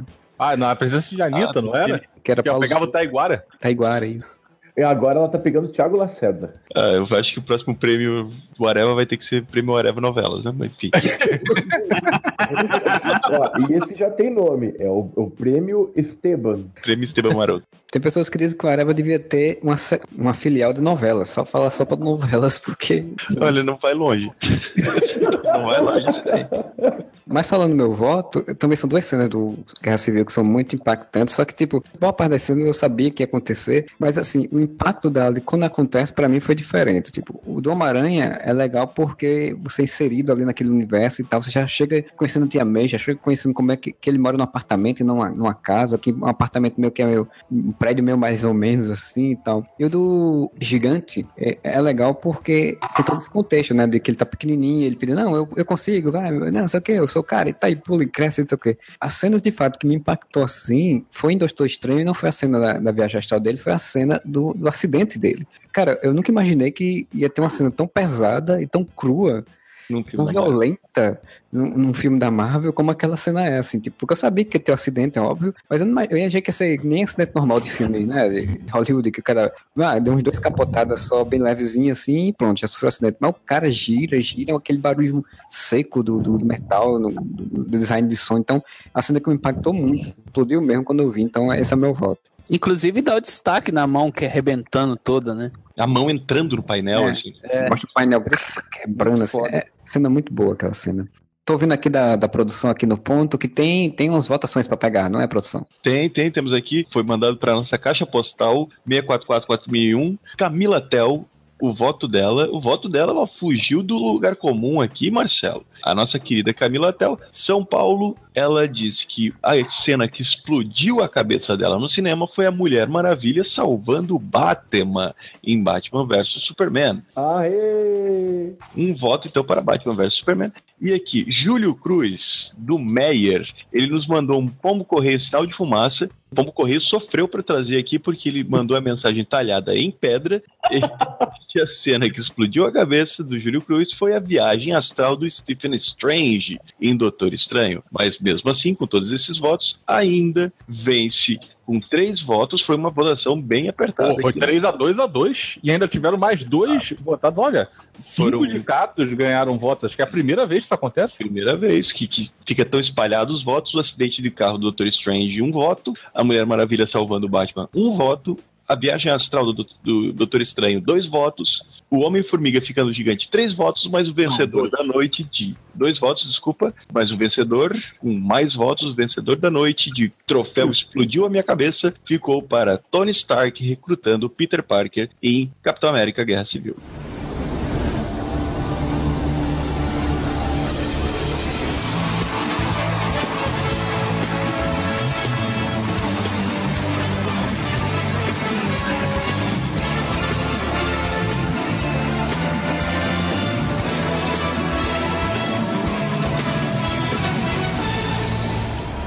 Agora a categoria Melhor Alívio Cômico, nessa categoria engraçada e muito divertida, que temos como indicados o Colossus, o Homem-Formiga, o Homem-Aranha, o Mercúrio, Capitão Boomerang, o Crocodilo, a Harley Quinn, o Wong, a capa do Doutor Estranho e o taxista que ninguém lembra o nome, mas sabe que ele é taxista. Deadpool. É o Exatamente. Morrinder. O Morrinder, o taxista do Deadpool, que tinha um problema familiar, teve que resolvê-lo. Então eu queria que Fernando diga qual é o seu voto. Eu já tinha dito quando a gente estava pensando nessas categorias, né? Eu cheguei a falar no grupo que a primeira coisa que eu lembrava em alívio cômico no ano foi o taxista do Deadpool, né? A história dele é muito boa. Eu, eu veria fácil um filme só daquele taxista. É, vale salientar que a Fox está perdendo de, pra variar, né? Tipo, ela poderia estar fazendo um, um curta-metragemzinho pra internet. Porra, um fácil, né? Um curtinha, uma websérie. Pô, taxista que representa todos os indianos. é, Antônio lá. Carlos, taxista. Moura, qual é o seu voto? Aqui eu vou, vou fazer as famosas menções, menções honro- honrosas, caralho, Isso. dificuldade de falar essa hora da manhã. Por incrível que pareça, uma das poucas coisas que eu gostei do Esquadrão Suicida foi o Capitão Boomerang fazendo piadinhas aleatórias, sabe? Tipo, por incrível que pareça, o Jay Courtney, esse ator de merda, foi um dos melhores atores do filme. pra você ver o nível, né? Isso fala muito sobre o filme. Sim. Isso nem é uma coisa boa. Não.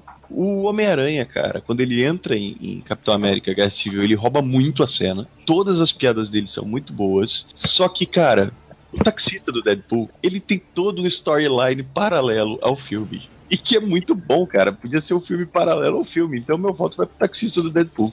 A todos que têm saudades do grande taxista do filme Deadpool, o nosso Morrender genérico, eu recomendo uma série chamada Outsourced. E um filme chamado Passagem para a Índia. Vocês vão matar um pouco da saudade do sotaque e do jeito maroto de ser do taxista, que é o meu voto. Cara, vou votar no taxista porque é muito divertido mesmo. O Wong é bem legal, né? No final do Doutor Estranho, né? Uma das melhores partes do filme é quando o Wong fica ouvindo a Beyoncé lá no fone de ouvido. é muito engraçado aquilo. Mas o taxista ficou muito legal. O voto vai pra ele. Duende. Cara, eu não sei nem que o Mercúrio tá fazendo uma lista dessa, gente. Precisava Mas- achar algum do X-Men. Mas enfim, eu gosto muito do, do humor que deram pro Homem-Formiga. Muito engraçado no filme todo, cara, do Homem-Formiga. Ele, ele conhecendo, por exemplo, o Capitão América foi muito engraçado. Mas não dá pra comparar com o taxista que, sério, ele rouba realmente a cena, ele encara o Deadpool como amiguinho dele, né, cara? Tipo, Ele aceita conselhos. é, então, é meu psicanalista, né? Que logo Deadpool, cara. É sensacional aquilo, ele deveria ter um spin-off, tranquilamente. O taxista, com certeza. É, o, o meu voto é o taxista também, né? Porque não tem como o cara que ouve o Deadpool e faz o que o Deadpool manda e ainda falando, faz isso uma piada, não tem como não ser ele, cara. Não tem, tem Mr. outro. Pool. Por que você usa vermelho, Mr. Pool? Temos aqui a votação do pessoal da, da internet, né? Da galera da internet. Eles estão votando da seguinte forma. A Camila Tel, ela também vota no nosso taxista do Deadpool. Mais um voto para o taxista do Deadpool. Júlio Cruz não aceitou que a gente desse um troféu unânime ao taxista e ele acabou votando no Homem-Aranha. Mas mesmo assim, o taxista de Deadpool leva sete votos contra um voto do Homem-Aranha. E não saia daí que no próximo bloco a gente vai ter as principais categorias da noite, né? Quem vai ser o grande vencedor, quem vai ser o grande perdedor, quem vai ser a surpresa, não saia daí. E espere a gente volte depois de comercial. Isso é o Troféu Areva Awards 2016 para você.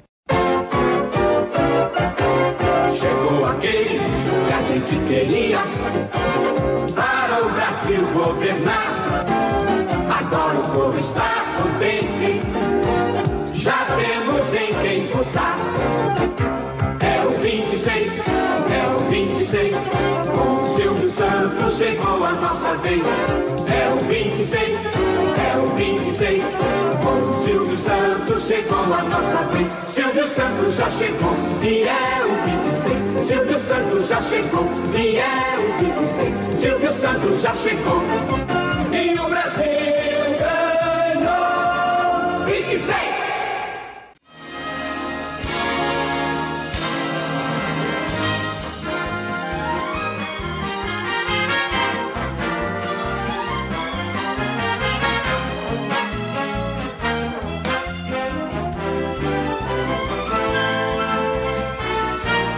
Voltamos com o Troféu Areva Awards 2016 de prêmios de melhores filmes, super-heróis, todas as questões referentes a filmes de super-heróis do ano. E agora vamos para uma categoria primordial, né? Categoria de melhor vilão né? desses filmes fantásticos, que é uma, um- uma categoria especial- especialmente muito cheia de boas qualidades, né? Que a gente sempre tem bons vilões de cinema ultimamente. E a gente tem como indica- indicações os Francis de Deadpool, o Lex Luthor de Batman vs Superman, o Apocalipse de Batman vs Superman, o Doomsday, o Zemo, Guerra Civil, Apocalipse de X-Men, Coringa, a Magia, o Caecilius, Doutor Estranho e o Dormammu. Eu vim aqui para barganhar. Senhor Modeste, qual é o seu voto? Essa categoria merece mais um que merece o troféu de merda, né? Só tem vilão de bosta nesses filmes. Meu Deus do céu. Hum, Acho que o meu voto seria no menos pior. O menos pior, apesar do nome dele ser Francis, é ele, né? O Ajax do filme do Deadpool. Cara, antes de fazer o meu voto, eu queria deixar claro que eu gostaria de fazer uma menção honrosa para um, um grande vilão que não está listado na categoria e não conseguiu a indicação da academia para concorrer. Seria o meu voto. O Zack Snyder é o verdadeiro vilão dos filmes de super-herói. Eu sou a favor de mudar o meu voto para Zack Snyder. Então pode ser. Esse é o troféu Zack Snyder de melhor vilão. E esse é, esse é o momento que explodiu a cabeça de todo mundo. Mas, como ele não conseguiu indicação, eu vou votar no Zemo. Eu sei que principalmente por causa do filme, mas como eu já disse, eu gosto do, do plano dele, funciona. Então, pra mim, ele acabou sendo vitorioso no filme e aí ele consegue ganhar o, o prêmio de segundo melhor vilão, só atrás do Zack Snyder. Andy. Também voto no Zemo, é o menos ruim. fosse pela lógica do Snyder, seria o Apocalipse, né? Mas não, não foda-se o Apocalipse. O, o Zack Snyder ele é tipo o Silvio Santos do Troféu Imprensa, ele é o Arcon Cura, ele não pode ser votado. No mundo perfeito, eu, eu ficaria Coringa, porque o Coringa como vilão sempre foi foda, sempre foi medonho e. Mas esse Coringa foi medonho. É medonho ou define? É, Não, não, mas não, mas tá. O Coringa clássico, vai, que a gente- o Coringa que a gente merece. Não, é o Coringa Guimê. Então, exato. E Vou fazer a menção honrosa aqui também, que não chegou a ser listado pela academia, o Coelhinho do Pets, que ele é muito mal. Deveria estar aí. mas por eliminação, cara, não que seja meu vilão preferido, né, entre aspas, mas o Zemo é o cara mais competente do que tá listado aqui pra mim e fez mais coerente no, no filme. Eu fico com o Zemo. Cara, o Zemo realmente, pra mim, é um personagem que foi legal, tudo, mas eu achei que o Dormammu teve uma saída, porque a gente já falou isso também no podcast do Doutor Estranho, mas o Quarteto Fantástico nunca conseguiu fazer o Galactus, né? Por todos os motivos que a gente listou lá, né? Não quer saber, querem saber, vão lá escutar o podcast do Doutor que a gente já falou isso. Mas, cara, o Dormammu, eles tiveram uma saída muito boa de retratar o personagem, tá ligado? Tipo, ele aparece muito pouco, ele aparece só na, na cena final, mas ainda assim ele parece uma ameaça fodida. Então meu voto é pro Dormammu e pra saída de visual que conseguiram pra ele ficou muito boa. É, o do Dormammu ele consegue ser exatamente o que Galactus não foi no filme do Quarteto Fantástico, que era aquela ameaça que aparece no final e é perigosa, né? Mas eu, como sou preconceituoso, eu tenho que votar no Zemo, porque o Zemo trouxeram o, o Evanescence, trouxeram o Ai, My Chemical Romance. My Chemical Romance, NX0. Fresno. mas sem zoeira, o, o Barão Zemo, ele é um o que a gente já falou, é um ótimo vilão, né? O único que realmente funciona tudo direitinho. Então é o meu voto vai pra ele. E a gente ainda tem os votos da galera, né, Moura? Vamos lá, como é que tá a galera aqui, a galera na internet? O que, que a galera na internet tá falando? Camila Tel votou no Dormammu, de Doutor Estranho também. Então são dois votos para o Dormammu. E vamos ver o que Júlio Cruz, diretamente de Meyer City, Júlio Cruz também votou no Dormammu, o que acaba somando um voto para o Francis, três votos para o Dormammu, mas o grande vencedor foi o Barão Zemo de Capitão América Guerra Civil.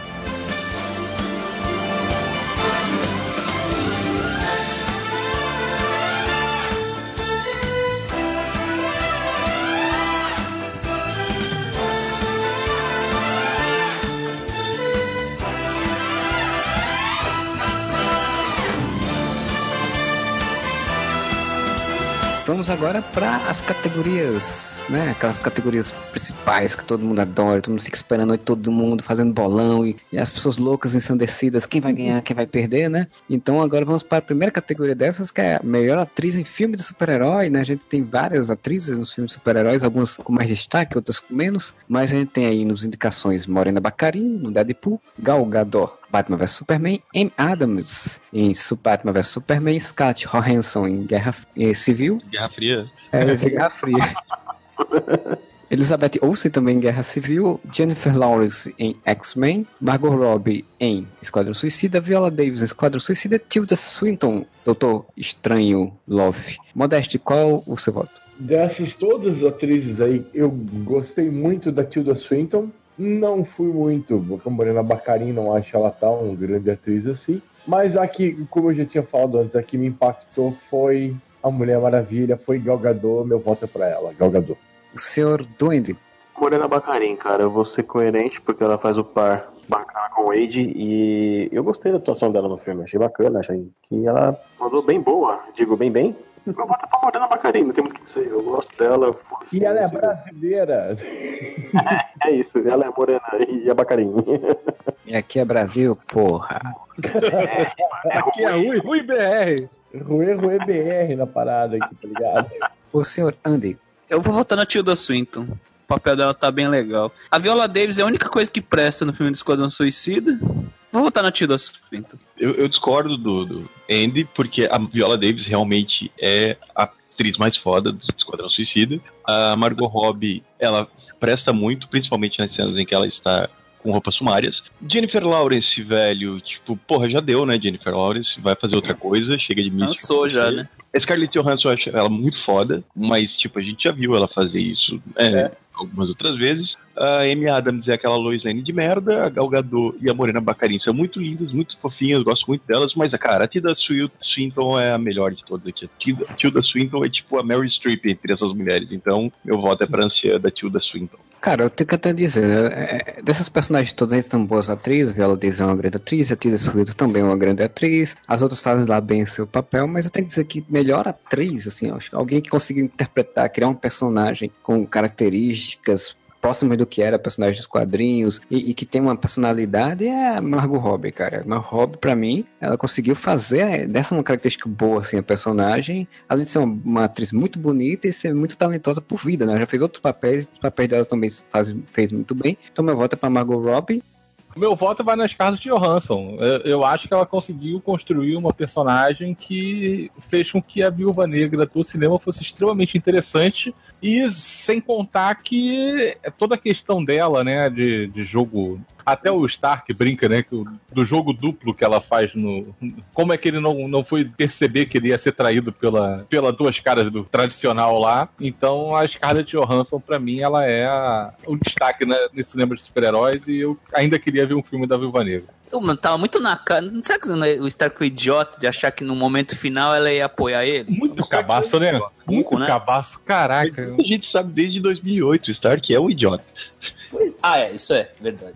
Queria até concordando, mesmo tendo votado na Tilda Swinton, mas eu quero concordar com o Fernando que, cara, a Scarlett Johansson ela conseguiu fazer uma coisa muito interessante. O plano da Marvel é que a trindade principal da Marvel fosse Thor, Capitão América e Homem de Ferro. E a Scarlett Johansson deu um pé na bunda do Chris Hemsworth e hoje em dia a trindade da Marvel é Capitão América, Homem de Ferro e Viúva Negra, né, cara? Bom, e, e isso não é pouca coisa. Não é pouca coisa. E agora sim vamos para os votos aqui da nossa audiência, né? Abalizada. O voto de de Camila Tel foi para Scarlett Johansson também. Então a Viúva Negra ganha mais um voto aqui, que eu tenho que computar aqui no nosso sistema. Vamos ter agora Júlio Cruz com seu voto de Minerva. Porque temos Scarlett Johansson e Tilda Swinton empatadas. E o voto de Júlio Cruz que vai definir quem é a vencedora ou se vai, vai continuar o empate. E o Ou voto um empate triplo, né? Porque tem três candidatos com um voto. mas o voto de Júlio Cruz foi para Rufem os Tambores. Scarlett Johansson é a vencedora no, com três votos. Scarlett Johansson, a viúva negra de Capitão América, Guerra Civil, ficou com três votos, passando na frente de Tilda Swinton.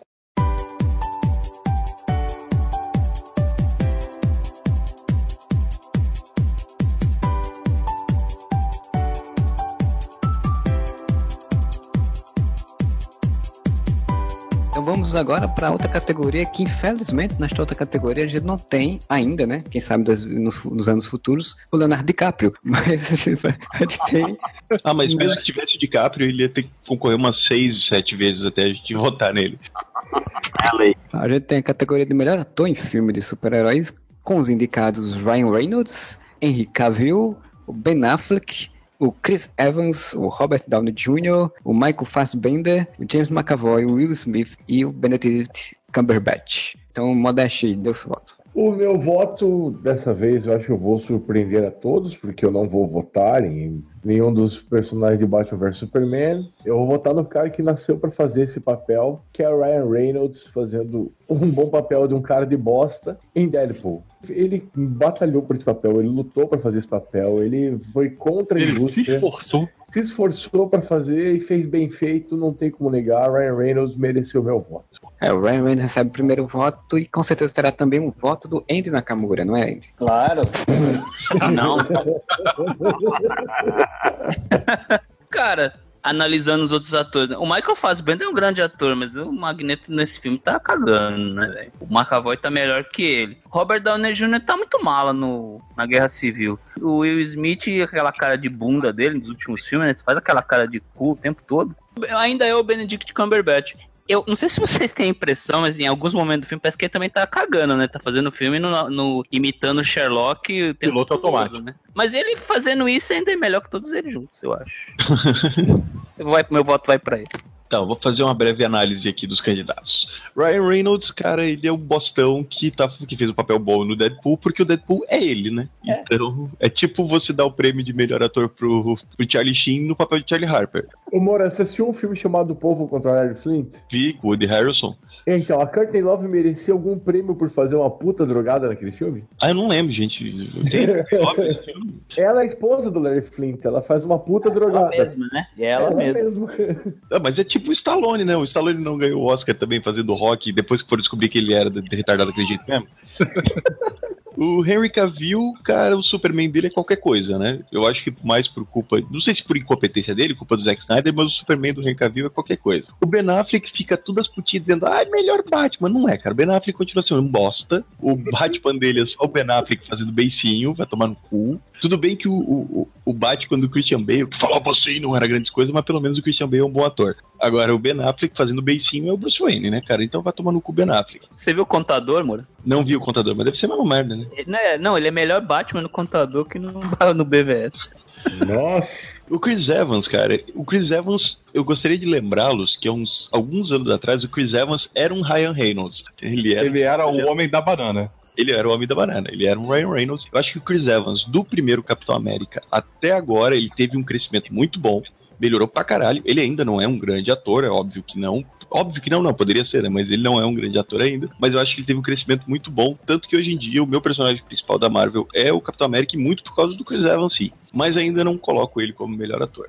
Robert Downey Jr. tá fazendo a mesma coisa há muitos anos. Ele é um cara muito foda, mas é outro cara, Charlie Sheen, Charlie Harper. Michael Fassbender muito bem, mas como o Andy Nakamura falou, Magneto tá qualquer coisa nesse filme. James McAvoy, muito bem, mas como o filme é ruim, fica difícil torcer pra ele. É. Will Smith, cara, Will Smith, eu acho que ele é um cara naturalmente carismático, muito por causa do maluco no pedaço que ficou preso nele pro resto da vida. Mas, porra, o pistoleiro é qualquer coisa também, né? E o Benedito, o Benedito, como bem disse o Andy Nakamura, Benedito fazendo feijão com arroz é melhor do que qualquer um dos outros juntos. Então, Benedito é o meu voto. Será o Benedito? Ó, O Duende, o Duende vai dizer. E aí, Duende? Olha, pra mim não é o Benedito, porque eu não assisti. Então, é um bom motivo, eu diria. eu sei que ele é um puta ator, é, mas eu não vi ele atuando em filmes de super-heróis. Então, por eliminação, ele já eu fui o primeiro a tirar. Mas eu sei que ele é um puta ator e realmente ele dá um pau em todo mundo aqui. Mas eu tenho que destacar dois caras que, os que eu vi aqui dos filmes. Eu concordo muito com o que o Moura disse, porque eu tava pensando no Chris Evans no tempo que ele fez Perdedores ainda, que é da DC, inclusive. Particularmente eu gosto de Perdedores, eu acho o filme bacana. E o Chris Evans, papelzinho bacana, já assim, não é um destaque, não é nada, mas ele não deixa a peteca cair no filme. Aí ele fez o, o Tocha, caguei. Mas a evolução dele quando entrou na Marvel, do primeiro Capitão América até o Guerra Civil, é brutal. Caramba, não é um puta ainda, realmente. É, mas pra mim, ele, ele tá abaixo do Downey Jr., pra mim. Falando de atuação e de, de ator mesmo. Então, nessa lista, cara, eu fico com o Downey Jr. porque o cara, independente se ele tem cara de merda, se ele faz um Stark filho da puta ou não, ele atuando, ele convence muito fácil. O Fassbender, eu adoro o Fassbender, cara. Ele faz um Magneto bacana, mas nesse filme eu acho que ele foi mais um ator. Aí ele faz Bender, né? Nossa. Mas agora vai ser melhor, ele vai ser o Assassin's Creed. Mano, eu boto muito a fé nesse filme por causa dele, na verdade. Ó, tá bom, né? Boa sorte. Então meu voto vai pro Downey Jr. Por, por eliminação mesmo. Porque eu acho que no mundo legal que eu assistiria todos os filmes da Marvel seria o Benedito. Mas não vai ser o Benedito comigo. É, a minha grande questão é quando juntar o Benedito Cumberbatch e o Robert Downey Jr., né? Dois de bigodinho olhando pra cara do outro. Você já foi Sherlock. Eu também já fui Sherlock. O Downey Jr. já foi Sherlock. Os Então, dois vão olhar um pro outro assim, eu já fui Sherlock. Eu também já fui Sherlock. tu percebeu isso, Fernando? Temos o Sherlock Holmes aqui, então. Caralho, velho. A melhor da noite.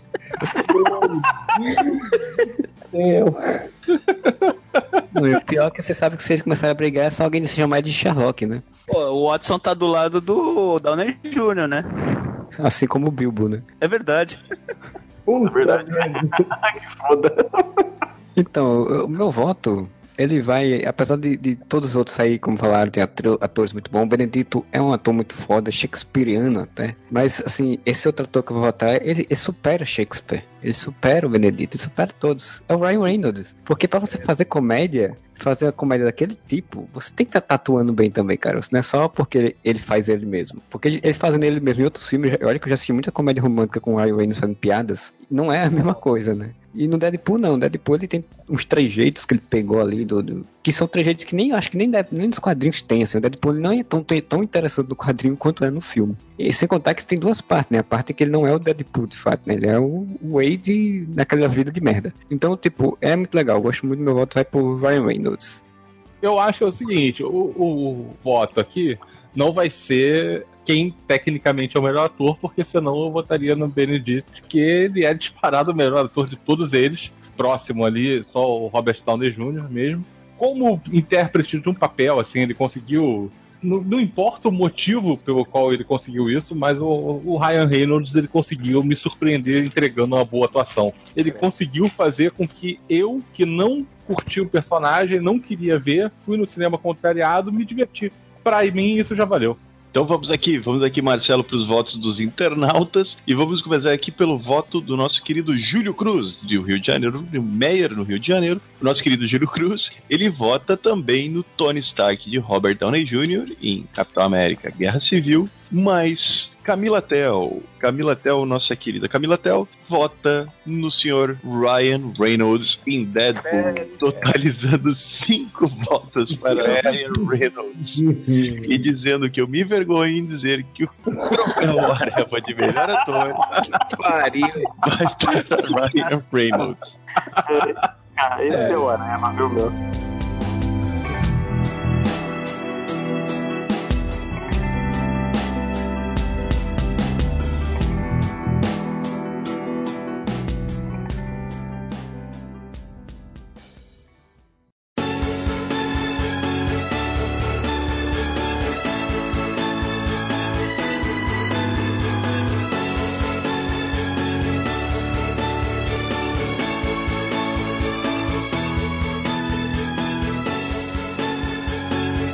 Gente agora tem mais duas categorias. Estamos chegando perto do final, estamos chegando perto da grande categoria, aquela que você fez o bolão, aquela que você botou dinheiro. Mas antes dela, vamos ter a cagada do ano, né? Que é uma categoria recheada, realmente, muito robusta, muito cheia de, de melosa até, não é? Um fedor que ela tem. Que os indicados são a forma de morte da anciã no filme Doutor Estranho, o mordo que vira malvadinho do nada também no filme Doutor Estranho, a noção de tempo em Doutor Estranho, que já tem três indicações, você está vendo aí, o raio azul do céu em Esquadrão Suicida, a magia se tornando a própria ameaça em Esquadrão Suicida, a romantização do Coringa e da Arlequina também em Esquadrão Suicida, também três indicações, o apocalipse estilista, estilista em X-Men, o corte de cenas dos jovens X-Men, o plano mirabolante do Zemo em Guerra Civil, a morte de Ossos Cruzados também em Guerra Civil, o plano mirabolante do Lex e Marta, sim, é assim que está aqui colocado as indicações, com interrogação no final. Marta É a segunda indicação apenas para, para Marta. Exato, é uma pessoa de renome, né, essa Marta. Andy, qual é o seu voto? Ah, cara, não tem como, né? É Marta, né, velho? Essa porra. Eu, eu juro que quando eu ouvi ele falando isso, me deu vontade de bater a cabeça na- no banco de- da frente, assim. É, o meu voto é pra Marta. Orgulho ainda. Fernando. Cara, não tem o que discutir, cara. Eu já brinquei com o Modeste aqui, mais ou menos. Né, Isso é sério. É, é realmente. A Marta é a pior solução possível, assim, tipo, o jeito como. Assim, a questão da Marta já era idiota, mas assim, eles conseguem fazer isso ser mais idiota ainda. Pior solução possível, assim, a maior cagada do ano foi aquela cena. Duende. Se essa categoria não for unânime, alguém tem problema. então, vamos lá, gente. É Marta mesmo. Eu não, eu não tenho nem o que falar dos outros. Vota com o relator. Exato. Cara, eu, eu não vou votar unânime com vocês. Eu acho que Marta foi a pior coisa escrita num roteiro. Assim, de como é que a gente vai resolver isso? Porra, como é que a gente não pensou nisso antes? Realmente, cara. É Velho, ruim. tive uma ideia fantástica. Já Cara, pensou se. Snyder, Porra, então, tipo, Zack. velho, não sabe o que que me liguei agora, brother. Eu tava falando com o meu chapa Modeste e é, porra, tu não sabe, a gente descobriu que se chama Mata. Vou explodir a cabeça da rapaziada. Mas assim, por mais que isso seja ruim, velho, romantizar o relacionamento do Coringa e da Arlequina, que é um troço de violência, que foi criado pra ser uma representação da violência, relacionamento abusivo, de tudo isso. Aí a gente tá em 2016, a coisa que mais se fala é sobre empoderamento feminino. Aí o gênio do David Ayer, com supervisão de Zack Snyder, ele deve ter listo o quadrinho, listo, né? Visto o quadrinho, pensando assim, cara, o amor da Arlequina e do Coringa é muito bonito. Eu tenho que botar isso no cinema. Então, velho, pra mim, essa romantização do relacionamento dos dois, além de ruim, é errada. E é a representação de como a Warner não entende porra nenhuma dos personagens da DC. Então meu voto é pro Coringa e pra Arlequina. Eu, eu só tenho uma dúvida se o que é mais errado é isso daí que aconteceu no filme ou a quantidade de pessoas que andam com camisas pela rua como se isso daí fosse super certo. Sabe que essas pessoas que usam com essas camisas, elas não leem quadrinhos normalmente. Então o que, que elas veem no filme? Elas Não, elas nem prestaram atenção no filme, né? filme, Coringa, psicopata, ela também é maluquinha, é o amor louco, sabe? Tipo, é a representação que os filhos da puta da Warner fizeram pra isso. Me dá muita raiva quando eu tô num- passando por um shopping que tem uma loja e eu vejo uma criança de 5, 6, 7 anos de idade querendo a camisa do- da Arlequina e a mãe comprando a maior felicidade. Eu digo, caralho, simbologia disso, minha gente, pelo amor de Deus. Ah, cara, mas é aquele papo da pessoa usar camisa de banda da Jack Daniels. Não, claro, mas aí, né, velho? Mas é que a comparação, a comparação é válida por um lado, mas não é pelo outro, porque assim, tipo, o Jack Daniels não é uma bebida que bate em outras bandas, sabe? Agora, se você faz da Coringa Arlequina, cara, a Arlequina é a porra de uma personagem submissa que, se, que aceita o relacionamento abusivo em que ela tá presa. É um troço muito doentio e as pessoas estão achando isso muito fofinho, velho.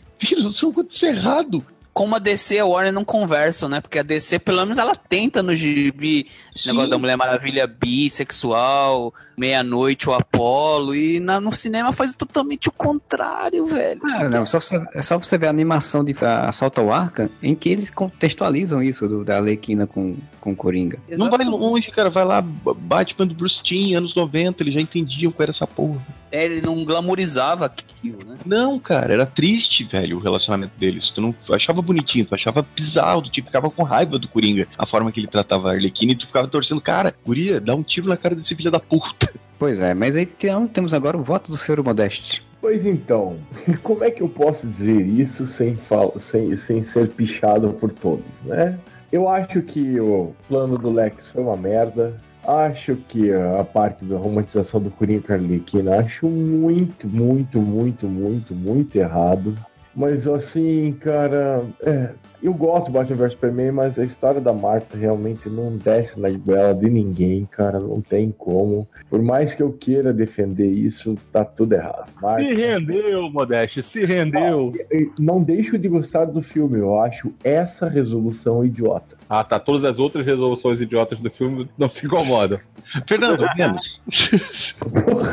Cara chato, velho. Tomar no seu cu, velho.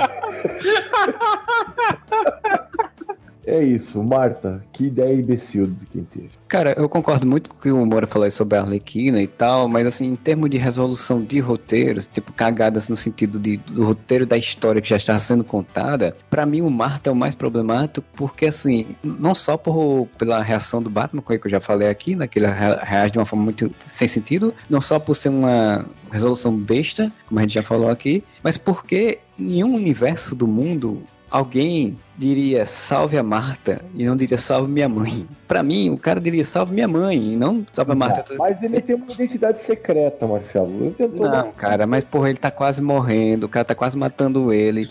E, e Marta é meio amplo, né? Salve a Marta. Quem? Se a mãe do, do Bruce não fosse Marta, velho. Ele dizia, salve a Marta, o caralho.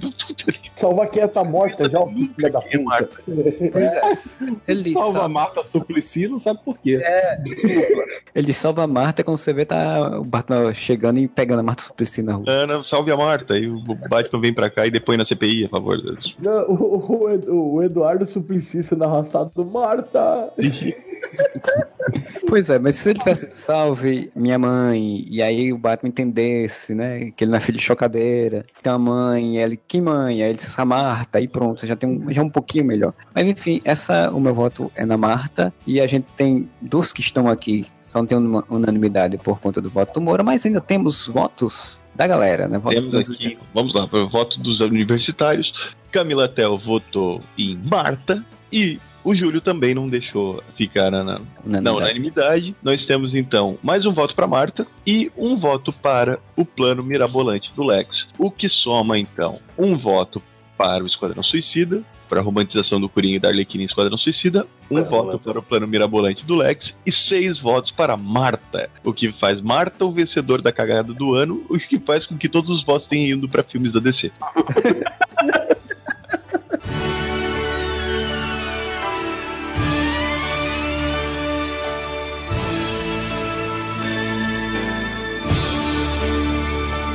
Então a gente vai agora para aquela categoria fantástica, a última categoria do nosso prêmio, né? Para você que está ouvindo, né? Se você está cansado, eu sei que você é difícil, é complicado falar da DC, ouvir falar da DC e seus filmes. Mas a gente agora vai para o prêmio de melhor filme de super-heróis. É um prêmio bonito, um prêmio garboso, fantástico, que tem como indicações o Deadpool, o Batman vs Superman, Capitão América Guerra Civil, X-Men Apocalipse, Esquadrão Suicida, Doutor Estranho, porque são os filmes hollywoodianos de super-heróis, porque não tem outros filmes, então são esses daqui. Senhor Moura, qual o seu voto? Eu gostaria de começar dando destaque a um detalhe aqui que nos passou despercebidos, mas se a gente perceber, as três grandes produtoras de filmes de super-heróis, que tem grandes franquias de super-heróis, cada uma tem dois concorrentes, né? Todo ano, esse ano, em 2016, a Fox lançou dois filmes dos heróis que, elas têm, que ela tem na mão, Deadpool e X-Men. DC, né, a Warner DC lançou Batman vs Superman Esquadrão Suicida e a Marvel Capitão América e Doutor Estranho.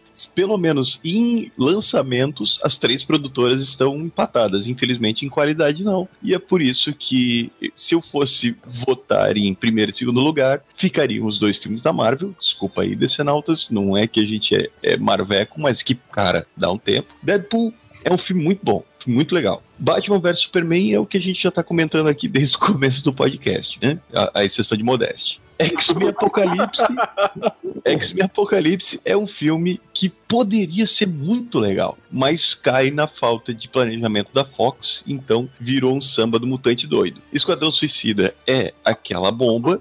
Entre os melhores, eu, eu ficaria dividido entre Deadpool, Capitão América e Doutor Estranho. Só que, cara, tipo, em qualidade de roteiro e tudo mais, Deadpool é um filme muito bom, mas é um filme simples. Isso não é um demérito, mas me tende a ficar entre Capitão América e Doutor Estranho. Doutor Estranho foi uma surpresa fenomenal, mas como um roteiro coeso, cena de ação, atuações, conseguir juntar 12 personagens, 12 heróis do mesmo filme, todos eles terem algum destaque, mas mesmo assim, focando o filme no protagonista dele, que é o Capitão América, Capitão América Guerra Civil disparado na frente. Disparado não, com alguma vantagem de Doutor Estranho e de Deadpool. Na verdade, essa é a votação mais fácil de todas para mim, né? Claro, como o Moura já falou, né? Vai votar, só tem condição. Eu só teria a condição de votar em um dos três filmes da Marvel, já que os filmes da DC foram muito ruins e o X-Men Apocalipse é bem fraco. Mas assim, eu não tô votando naquele que eu acho o melhor filme de super-herói de 2016. Eu tô votando naquele que eu acho o melhor filme de super-heróis que eu vi no cinema, de todos eles até hoje, que é o Capitão América Guerra Civil. Melhor roteiro, filme com maior participação de heróis. Até agora, é o meu filme favorito de todos os filmes que a Marvel lançou. Da concorrência também. Andy. Ah, vou chover no molhado, né? Eu acho que é a Guerra Civil. Assim, pegar como os erros. Tem erros, vários erros, né? Como um filme, ele é mais conciso que todos os outros. Gostei muito do Doutor Estranho também. Quando fui ver, não... primeiro que eu tinha lido umas críticas de gente reclamando, né? Mas muito bom. Os da DC, pelo amor de Deus, né? Esquadrão Suicida, eles desperdiçaram. é que- Quem não leu, mas o grupo dos anos 80 era a ideia era excelente, né? O X-Men Apocalipse, pff, Brian Singer cagando.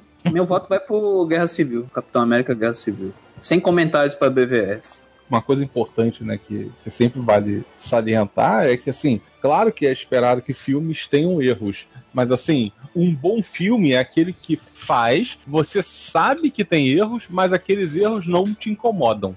É, É o, que, é o que Guerra Civil faz comigo. Eu não me incomodo com qualquer erro que tenha nele, assim. Em nenhum momento os erros atrapalham a minha experiência. Te ofendem, né?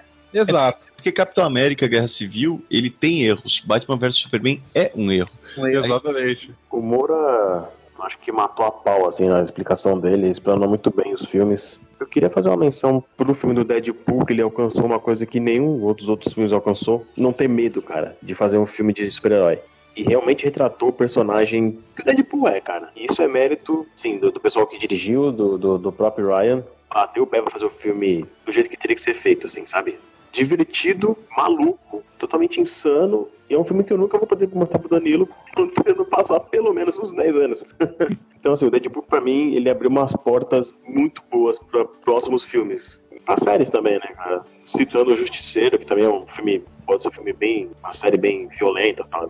Logan também é um filme que eu espero que seja bem violento. E me merece ser um filme bom, né, cara? O Logan só ganhou a classificação indicativa de 18 anos por causa de Deadpool, né, cara? Senão ia ser outro filme com. Eu espero que essa, que essa, que essa porta aberta não se feche, né, cara? Porque, porra, a qualidade só aumenta. E o meio do, do- da galera de fazer um filme sanguinário, fiel, aumenta também. Como deveria ser Esquadrão Suicida, diga-se de passagem. Cara, BVS eu não vou nem falar nada também. Eu já vou no, pegar o, o atalho que o Andy falou ali, nem vale comentário pra isso. X-Men Apocalipse poderia ser bem melhor mesmo que perda de, de, de elenco e de história. Doutor Estranho é um filme que.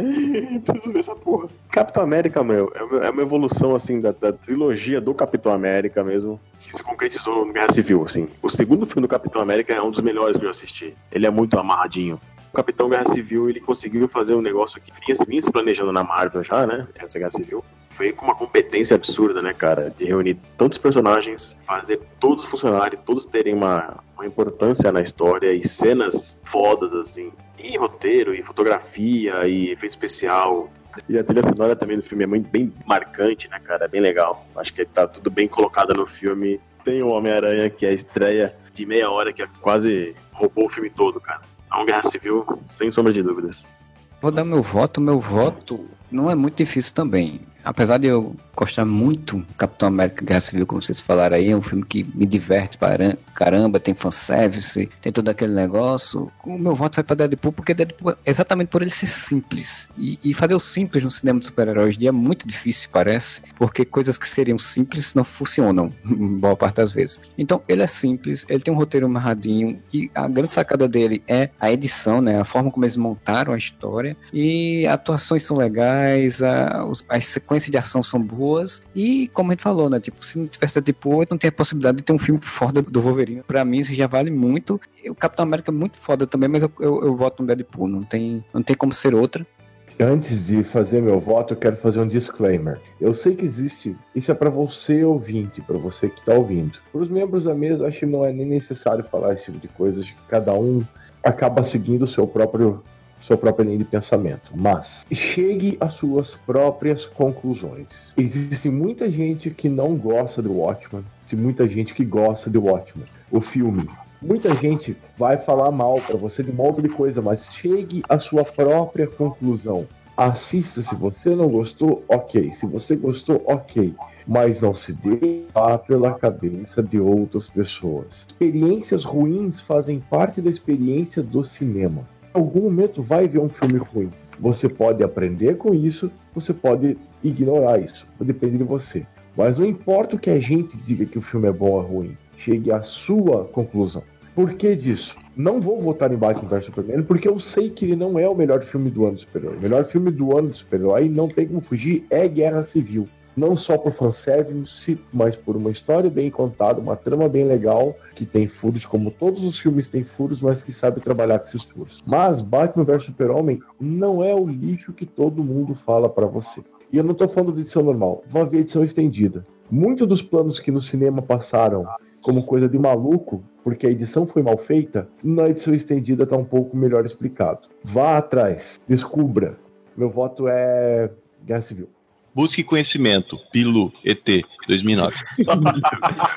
Fazer um outro parênteses aqui que eu lembrei do He-Man no final do desenho da missão de morar em todo mundo. Oi, amiguinhos. No podcast de hoje nós aprendemos que você deve ter as suas próprias opiniões. Muito bom, Modesto. Mesmo que sejam opiniões de merda. Não, fala isso. A opinião de merda é o direito de todo mundo. Não fala isso. Cara, mas o, o, o Dash falando, quando ele tava terminando, eu tava, eu tava ouvindo a minha voz. E lembre-se, eu quero encontrar vocês, porque vocês são meus filhos. Que um dia vamos nos encontrar e eu gostaria muito de chamá-lo de meu filho. Meu filho. Caraca, Deus. O troféu Jesus do SBT hoje vai para Luiz Carlos Modeste. Ai, Jesus. Mas a gente é, tem. Jesus mesmo. Jesus. ué. A gente ainda tem os votos finais dos nossos queridos colaboradores de Ipatinga e Tabetinga, as duas cidades pequenininhas lá do interior, não é, Moura? Ô, Marcelo, estamos aqui, recebemos aqui o voto da Caravana de São Paulo, capital, que vem pelo nome de Camila Tel, porque Camila, para quem não sabe, apesar de morar em São Paulo, ela é natural da, da mesma região que nosso querido Marcelo, que é o grande estado do Nordeste, e ela também votou no Deadpool. Então temos dois votos para Deadpool. Porém, entretanto, e todavia, o senhor Júlio Cruz, conterrâneo de Fernando Fonseca, carioca, pai de família, pai de três filhos, homem casado, ele votou no Guerra Civil, Capitão América Guerra Civil, dando seis votos para o filme do Bandeiroso contra dois do Mercenário Tagarela. Vitória do Capitão América Guerra Civil como melhor filme do ano. O Capitão América Guerra Civil se sagra como grande vencedor da noite com seis estatuetas. Seis Arevas no grande campeão desse nosso primeiro troféu Areva Award 2016.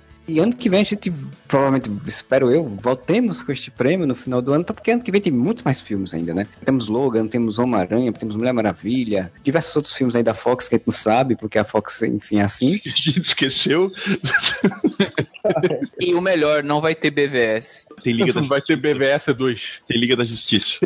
Ah, mas se- será que fica pior? Não consegue fazer pior, né, velho? Olha, não duvide. Tem o Aquamomoa, cara. Ah, é verdade. É verdade. Ó, já, já adianto aqui que os concorrentes do ano que vem, pelo menos os, os anunciados até agora, serão Logan, Guardiões da Galáxia 2, Mulher Maravilha, Homem-Aranha de Volta ao Lar, Thor Ragnarok e Liga da Justiça. É sem contar com o filme de super-heróis russo lá, que tá todo mundo falando. Que Guardiões. Guardiões. E se surgir algum outro que a gente não saiba que esteja aí correndo pela rabeira, né? Dos seis filmes citados aqui, Logan, Guardiões da Galáxia 2, Mulher Maravilha, Homem-Aranha de Volta ao Lar, Thor Ragnarok e Liga da Justiça, Duende, qual é o seu mais aguardado, que você está mais ansioso? Cara, Homem-Aranha disparado, eu acho que ainda leva o filme do ano, no ano que vem, de herói. Nossa, tô surpreso, Duende. Nunca ia, nunca ia imaginar, hein? Nunca ia imaginar. Seguido de Guardiões da Galáxia e Mulher Maravilha. Muito bem. Andy Nakamura, qual é o seu filme mais aguardado para 2017? Cara, eu gostei muito do trailer. Eu acho que o da Mulher Maravilha, o Guardiões, Homem- o Homem-Aranha e. Não, mas tem que escolher um. Ah, um só? O da Mulher É. Maravilha. Gostei muito do trailer. Muito bem. Luiz Carlos de Modeste. Ai, cara, onde vai parar minha fama de Marveco? Liga da Justiça. Fernando Fonseca. Cara, assim, é, é com o coração apertado por causa do Homem-Aranha, mas ainda é Guardiões da Galáxia 2. Marcelo Soares. É curioso que eu achei que ninguém ia citar a Liga da Justiça. A Modeste fez esse favor, né, de citar a Liga da Justiça, mas o meu mais aguardado, por incrível que pareça, é Logan. Eu ainda confio. na- Deus do livre. Senhora. O, dez- o, o Marcelo é tipo o Nicholas Marshall. E eu acreditava no sistema. Ele é tipo o Joseph Klimber. Não desiste nunca. Porque eu sou, eu sou facilmente enganado, então eles botaram Hurt na, no trailer, botaram em preto e branco e. Eles jogaram sujo, né? Põe o Johnny Cash e ganhou todo mundo, né? Pô? Pois é. Porra, o Esquadrão, o Esquadrão Suicida não fez isso? Pois é, pois é.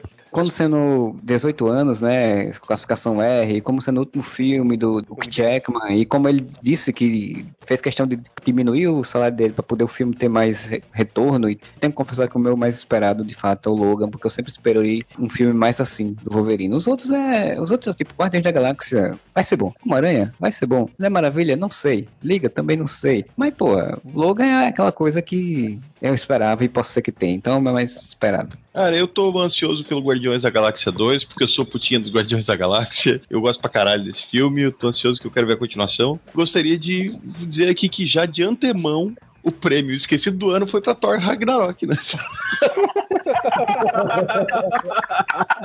Fechando com chave de cocô essa trilogia de merda aqui do Thor. Não é, pá, isso foi malvado.